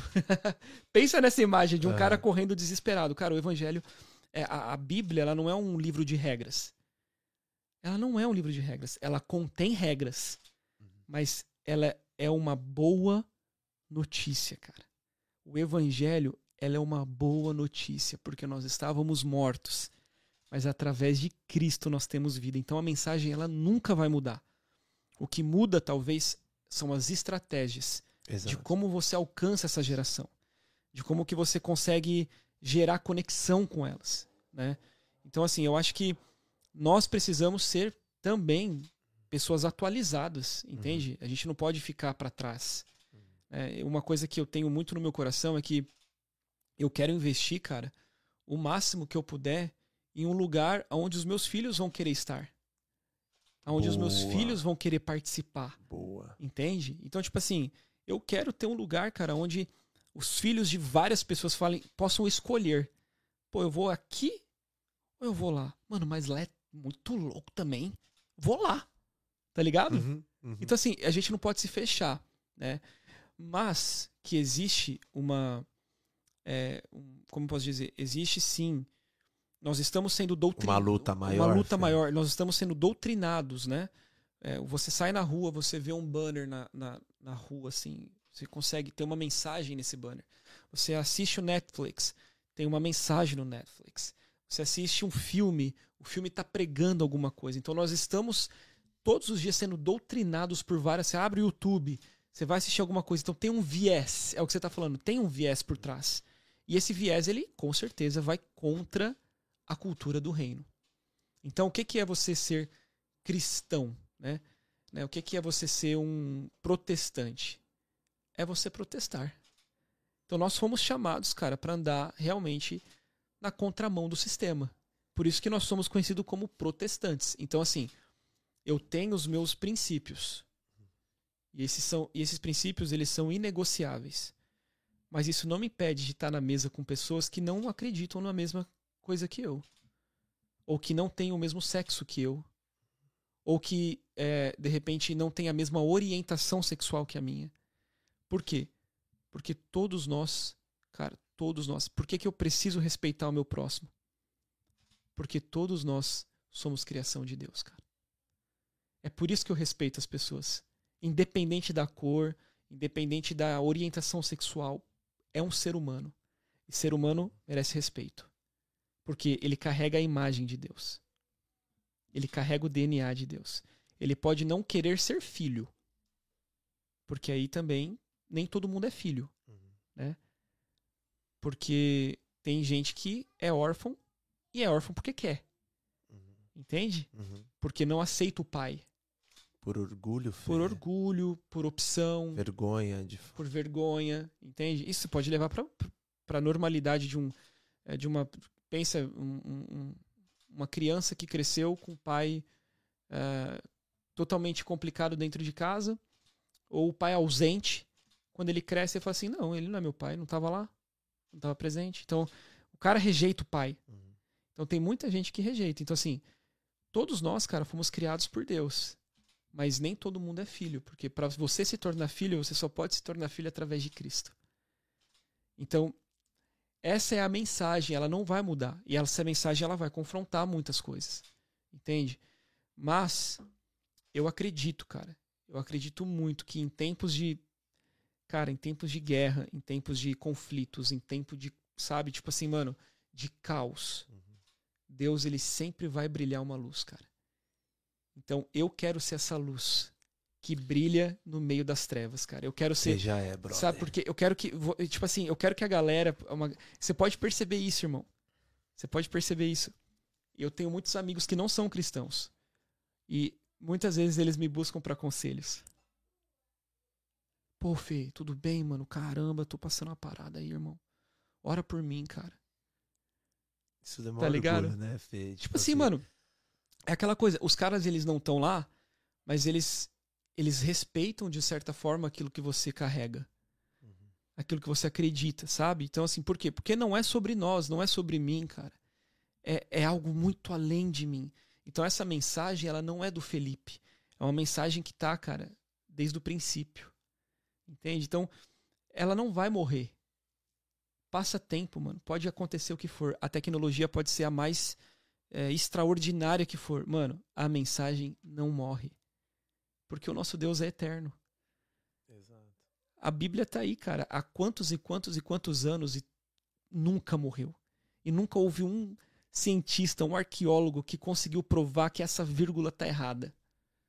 Tá aqui, ó, esse, essa região que fala na Bíblia não existe. Mano, quantos anos, mano? É o livro mais vendido do mundo. É, tanto que é uma literatura que até quem não é cristã lê, cara. Porque uhum. é um. Uhum. Entendeu? Nós temos como regra de fé, alguns têm como livro de literatura, né? Como... Então, assim, cara, essa verdade, ela, ela é viva, mano. Ela não vai morrer. Independente dos tempos desafiadores. Então, eu acho que Deus ele dá graça para cada tempo que a gente vive. Então, agora nós estamos vivendo 2022 e a gente precisa buscar dessa graça, dessa estratégia, entender, Deus, como que a gente se conecta? É como que eu posso, de alguma forma, né, te representar naquele lugar? Como eu posso ser um baixador? Então, tipo, me, me mostra, né? E é totalmente, às vezes, diferente. Às vezes a gente pensa que ser embaixador é ficar só dentro da igreja. Exatamente. Eu acredito muito, Fê, assim, na minha, na minha missão, tá ligado, Leg? Eu, não, eu sou daquele que eu não consigo trabalhar, é, é, trampar numa empresa fechada, tá ligado? Uhum. Então eu sou daquele que eu não consigo ficar na igreja também fechada, uhum. entende? Então eu acredito na missão que eu tenho. Eu acredito que eu sou como Davi, tá ligado, leque? Tipo assim, cara, sair pra guerra e voltar com aquele batalhão salvo, tá ligado, Sim. manja? Sim. Eu recebi muitas promessas, tipo assim, promessas tudo sobre Davi, tá ligado? Isso entrou assim na minha mente real mesmo. E aí foi passando os anos, eu fui tendo essa sensação, fui vendo, tá ligado? Que é isso, entende? Então eu tenho na minha, na minha mente que, cara, eu sou como Davi, irmão. Entende? Eu saí pra guerra sozinho, vim pra cá. Eu vim com a esperança de ajudar minha família lá no Brasil, tá ligado? Minha família lá é grande, então cara, ajudar primos que precisam, Sim. sabe? Eu quero chegar nessa parte. Eu, eu quero sair pra buscar, tá ligado? Eu acredito que às vezes eu ali é, é pouco, tá ligado, mano? Parece que eu tô preso ali, entende? Sim. Eu quero o mundo, sabe, Fê? Eu quero bater nos quatro cantos, tá ligado? Quero me revestir assim, chegar num ponto que eu É, vou. o- o- o- o- a real é o seguinte, cara. É, a, a igreja, ela, a gente precisa saber separar, né? O que, que é a igreja? A igreja somos, somos nós. né? Nós somos igreja. Se você chegasse, por exemplo, para o apóstolo Paulo, da Bíblia, né? Tem o apóstolo Paulo. Você falasse para o Paulo: Paulo, vamos para a igreja? Paulo não ia entender, mano. Vamos para a igreja? Como assim? Por quê? Porque no entendimento daquele tempo, igreja é isso, são pessoas, né? Não é o prédio, não é o templo, não é as luzes, não é a madeira, não é o banco. Aquilo sem eu e você é só um prédio. Entende? Não é santo. Não é santo, é um prédio, é isso aqui, ó. O que faz isso aqui acontecer é o quê? O Kaique, o, o Gui, os seus meninos que são excelentes, que estão trabalhando aqui. Ou seja, é isso que faz acontecer. Então, isso aqui é matéria, mano. Então, igreja é você se conectar com as pessoas, né? É, no, no- no grego, ela é eclésia, é chamados para fora, Uhum. não é para dentro. Só que, cara, eu acredito muito na igreja, eu acredito que é importante. E aí eu falo da igreja comunhão. Sim. Eu e você, mesa. Nós estamos aqui na mesa, cara, há duas horas conversando. E olha o tanto de coisa que a gente aprendeu um com o outro. A gente tá trocando experiência e a gente cresce nisso. Então, toda vez que Jesus falava com os discípulos, ele, ele, ele gostava de sentar na mesa. Antes dele morrer, ele sentou na mesa e comeu. Partiu o pão. A ceia. Entende? Então, assim, é muito importante, cara, a gente ter uma família. Então eu vejo a igreja muito além daquilo que eu do que acontece num domingo. Eu acho que domingo ele é como se fosse um centro assim de treinamento, de lançar rede, de incendiar o coração da galera, mas é na segunda que Que você vai ser a igreja. O domingo, cara, é o quê? É a família espiritual em unidade buscando a Deus, cara. Como se fosse aquele encontrão, assim, pra pegar as energias pra É. Sair pra guerra na segunda, tá Encontro ligado? de propósito. E, mano, eu amo. Eu amo culto, eu amo conferência, eu amo, cara. Eu amo. Mas é no dia a dia Aham. que você vai ser um cristão. Não é dentro da igreja. Por quê? Dentro da igreja é um, é um ambiente propício pra você fazer tudo Sim. bonitinho. Agora, cara, na segunda, no trabalho, na construção, na pressão, dia a dia, no no dia a dia, próximo, na hora que o tudo. cara te xinga, é na hora que o cara vai pra cima de você. E aí, você vai revidar? É, doutor. É isso Entendeu? mesmo. Então é isso, cara. É isso. O convite do evangelho é, é para ser pra fora mesmo, mas ali dentro é onde a gente é munido, onde a gente Sim. aprende, né? Onde a gente tem essa revelação da palavra, onde a gente consegue entender. Então, é extremamente importante. Eu sou apaixonado pela igreja, mano. E meu coração tem, tem crescido muito mais, principalmente agora que eu tô me- eu estou me tornando um pastor local Uhum. de uma igreja. Então, ver a galera, assim, mano, eu amo estar com, a- com o pessoal, abraçar e poder falar da Bíblia, e poder falar de Jesus e ver pessoas, tipo assim, ter na mente dela assim: nossa, mano, mas eu ouvi totalmente ao contrário minha vida inteira. Como assim? Não, cara, mas vamos olhar pro evangelho. A gente não tá olhando. Aqui, nós não queremos criar um ambiente onde você vai ser controlado, onde você vai ser dominado. Não, cara. A gente tá te preparando para ir. Então você é livre. A gente vai te lançar com uma flecha. Entende? Porque você vai ser a igreja no seu trabalho. Você vai ser o Jesus dentro do seu trabalho. Você é o Jesus ali onde você está. Você é uma imagem de Cristo onde você vai. Então, cuidado com o que você faz, cuidado com o que você fala, cuidado da forma que você age. É porque às vezes tem gente que fala que representa o evangelho, cara, mas quando me perguntam se eu sou pastor, eu ainda não sou um pastor, tá? Segundo os homens. E, cara, é tão louco porque muita gente já me chama de pastor sem eu ser. Eu nunca fui consagrado pastor. Sim. Isso vai acontecer, isso já é uma realidade. Mas eu não fui ainda. Mas a galera já me conhece como pastor. Eles me chamam de pastor, porque é o que eu te falei. Você se torna antes de ter o título. Que top, mano. Antes de você ter o título. Você não precisa de um título pra ser nada, cara. Entende? Por quê? Porque eu Exato. sou filho. Quando eu chegar diante de Deus, ele não vai falar assim, Pastor Felipe. Ele vai me chamar de filho, cara. Título é, são os homens que dão. Entende? Sim. E, cara, é, pastor é só um título, é uma. Talvez é uma hierarquia, mas não é de poder, é de serviço. Exato. Não é que o pastor ele é o mais poderoso. O pastor é o que tem que servir mais. Exato. Entende por quê? Porque o nosso Cristo serviu, cara. Ele foi o que mais deu, ele foi o que mais amou, ele foi o que mais entregou. Ele foi pra cruz, cara, ele morreu. Entende? Então não é uma não é uma vida de privilégios. É uma vida de morte, cara. Entende? De você Exato. morrer pros teus sonhos. Assim, e você poder viver os sonhos de Deus, porque o dele é melhor. Entende? Ser completamente dependente, Ser né, dependente, cara. É você É uma cultura acordar. louca, tá? É, é, É você acordar, louca. abrir os olhos e falar: Deus, minha vida é entregue, meus caminhos, meu dia é entregue nas tuas mãos. Vamos lá. É o quê? Entendeu? É isso? É, tipo assim, é uma parada diferente, entende? Então, assim, cara, eu tenho vivido muito nessa- dentro dessa realidade. O que você me perguntou, eu, eu fecho com isso, porque eu acho que se nós vivermos a cultura, cara, do evangelho, da forma que Jesus ensinou, cara, você entende que quanto mais você serve as pessoas, você consegue, de alguma forma, fazer com que elas se sintam amadas por Deus. Porque todo ser humano precisa, sabe? De uma de atenção, de ser ouvido. Todo ser humano precisa, cara, tem problemas que que ela não vai conseguir resolver sozinha. Então a igreja ela é isso, ela vai chegar nesse momento para te abraçar, para ser a família quando você chega aqui em Toronto. Entende? E você sabe disso, mano. Sim. É o que você falou, você tira do seu para dar pra galera. Sim. Entende? Você ajuda, você estende a mão, a- se torna uma família. Então hoje nós somos uma família. Entende? É a família espiritual, cara. A família onde a gente se ajuda. E não é de pessoas perfeitas, irmão. A começar por mim, cara. A começar por mim.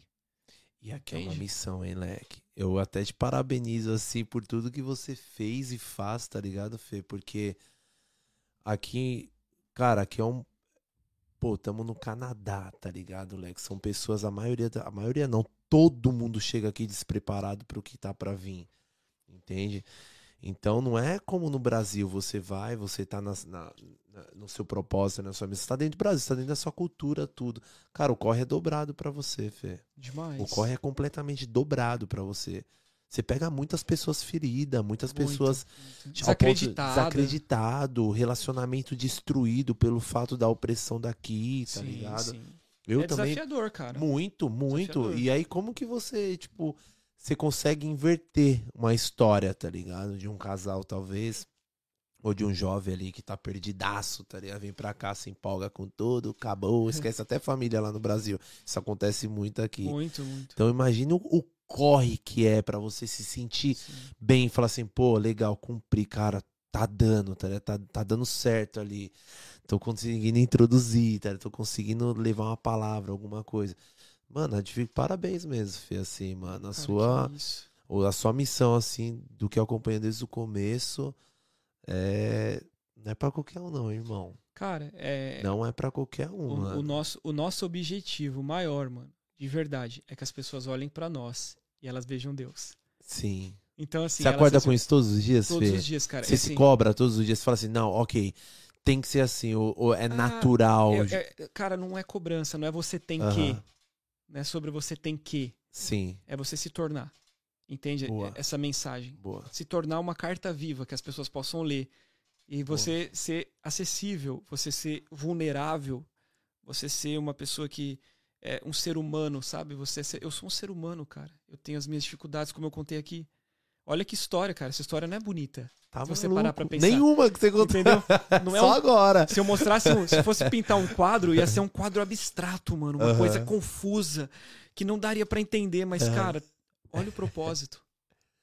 Olha o propósito. Muito, tá Entende? louco, mano. Então, é isso, sabe, cara? Eu quero que as pessoas elas possam olhar pra nós e que elas olhem pra gente e falem assim, mano, só pode ser Deus, mano. Uhum. Que isso aí, cara? Olha pra essa pessoa, eu, eu, tipo, como que pode? Então, tudo que aconteceu na minha vida, Kaique, tudo, cara, tudo, desde o acidente que eu contei pra você, até eu abrir a caixinha de correio e pegar no dia do meu aniversário a minha documentação, foi ele, cara. Foi Deus. Foi ele, mano. E tem que voltar pra ele, cara. Sim. tem que voltar para ele. Então eu quero que as pessoas escutem a minha história e o coração delas arde, sabe? Sempre vem arder no sentimento de que, mano, que Deus é esse, cara? Que doideira. Quem que é essa pessoa que ele tá falando? Eu preciso conhecer ela. Entende? E é muito bom quando você passa É muito conhecer, mano. É muito bom. Você ser dependente É bom de- demais. Tá ligado? Você vê a fé viva assim na sua frente, as coisas acontecer assim, é muito bom, mano. É bom demais. Bom, Fê, é isso, irmão. Uau, é, cara, que da Dava hora. pra puxar mais uma hora e meia. Não, mas cara. não, Fê, você vai vir várias outras Muito vezes bom, quando você muito bom, quiser. Mano, por favor, Fê, a hora que você sentir no seu coração que, Kaique, deixa eu dar uma sentada na mesa aí, deixa eu levar uma parada que eu tenho aqui pra, pra levar pras pessoas, né, através aí da, da gente aqui. Cara, usa-nos. Isso, cara. Tá ligado? Isso daqui é a tua casa, aqui é o teu estúdio, aqui você tem total liberdade, sabe, Fê? Pra você realmente chegar a hora que você quiser, a hora que seu coração mandar, que Deus te tocar e você quiser usar isso aqui como uma via, mais uma via para os teus projetos, para suas promessas, suas missões. Que aqui seja um carro para você, Eu- sempre. Eu, eu me sinto extremamente honrado. Foi um tempo muito bom, cara. Me senti muito, muito à Nossa. vontade. Eu também. Foi leve, foi tranquilo. E, cara, é, eu também, assim, eu, eu desejo do fundo do meu coração que é, esse projeto, né, que vocês estão aí colocando o coração de vocês venha alcançar muitas pessoas. Sim. Porque essa É que a gente quer plataforma já está, né, já está falando no coração das pessoas. Então, é, Deus está te dando uma plataforma, cara, uma voz. E eu creio muito que vai exceder as suas expectativas. Então lembra disso, cara. É semente. E quando tá crescendo, cresce para baixo. Parece que não tá acontecendo nada.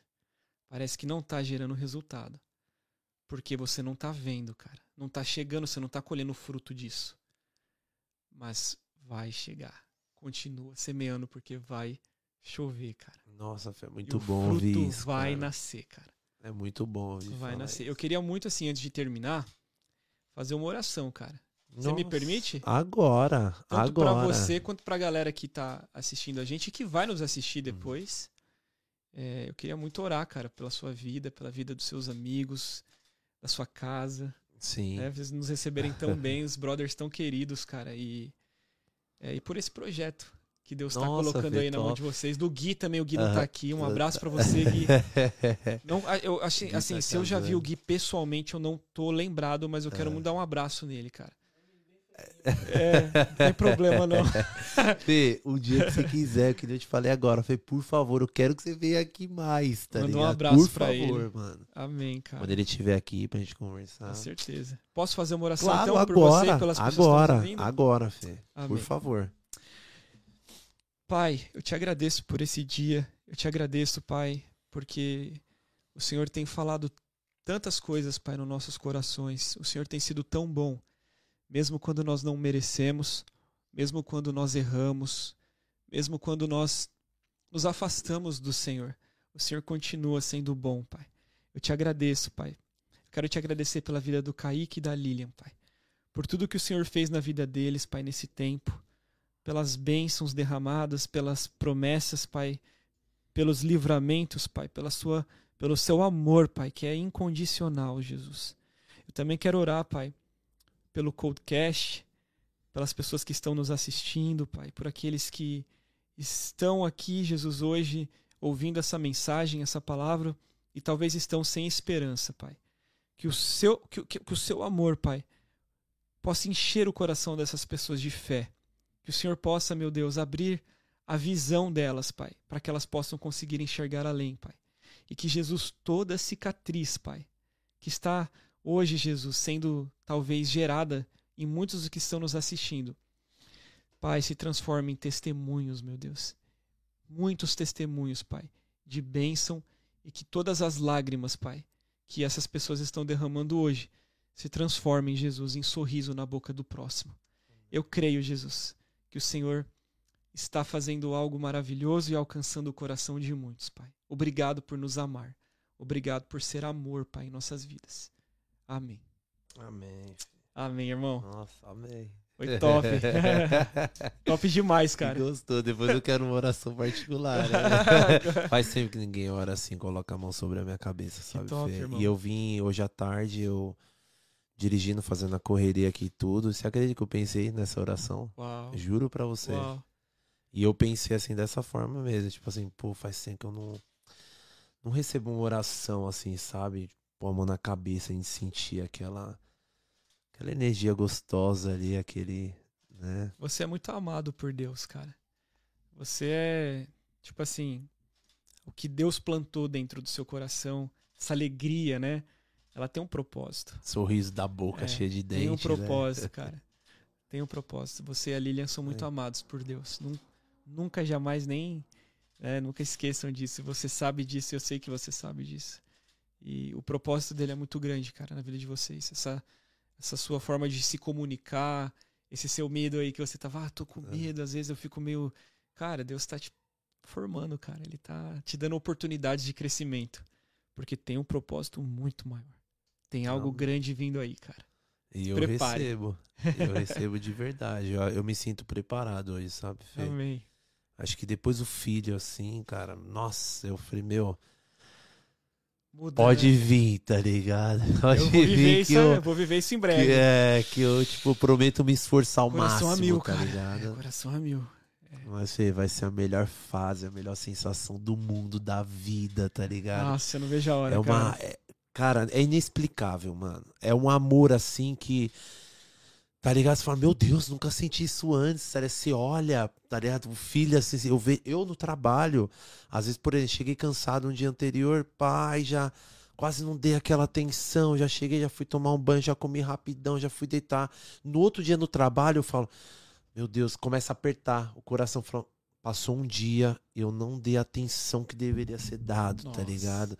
Que Fê, louco, né? dói. tá? É, é uma, essas dorzinhas, tá ligado? De amor. Vou tá agora ligado? aprender a ser pai, né, cara? Então, é. tô, Nossa, filho, vai ser a melhor eu tô coisa da muito empolgado. vida. Meu Deus. tô é empolgadaço, cara. Eu já quero outra. É, não, é, não, é demais. viu? Cara, vai vir aí, se Deus quiser.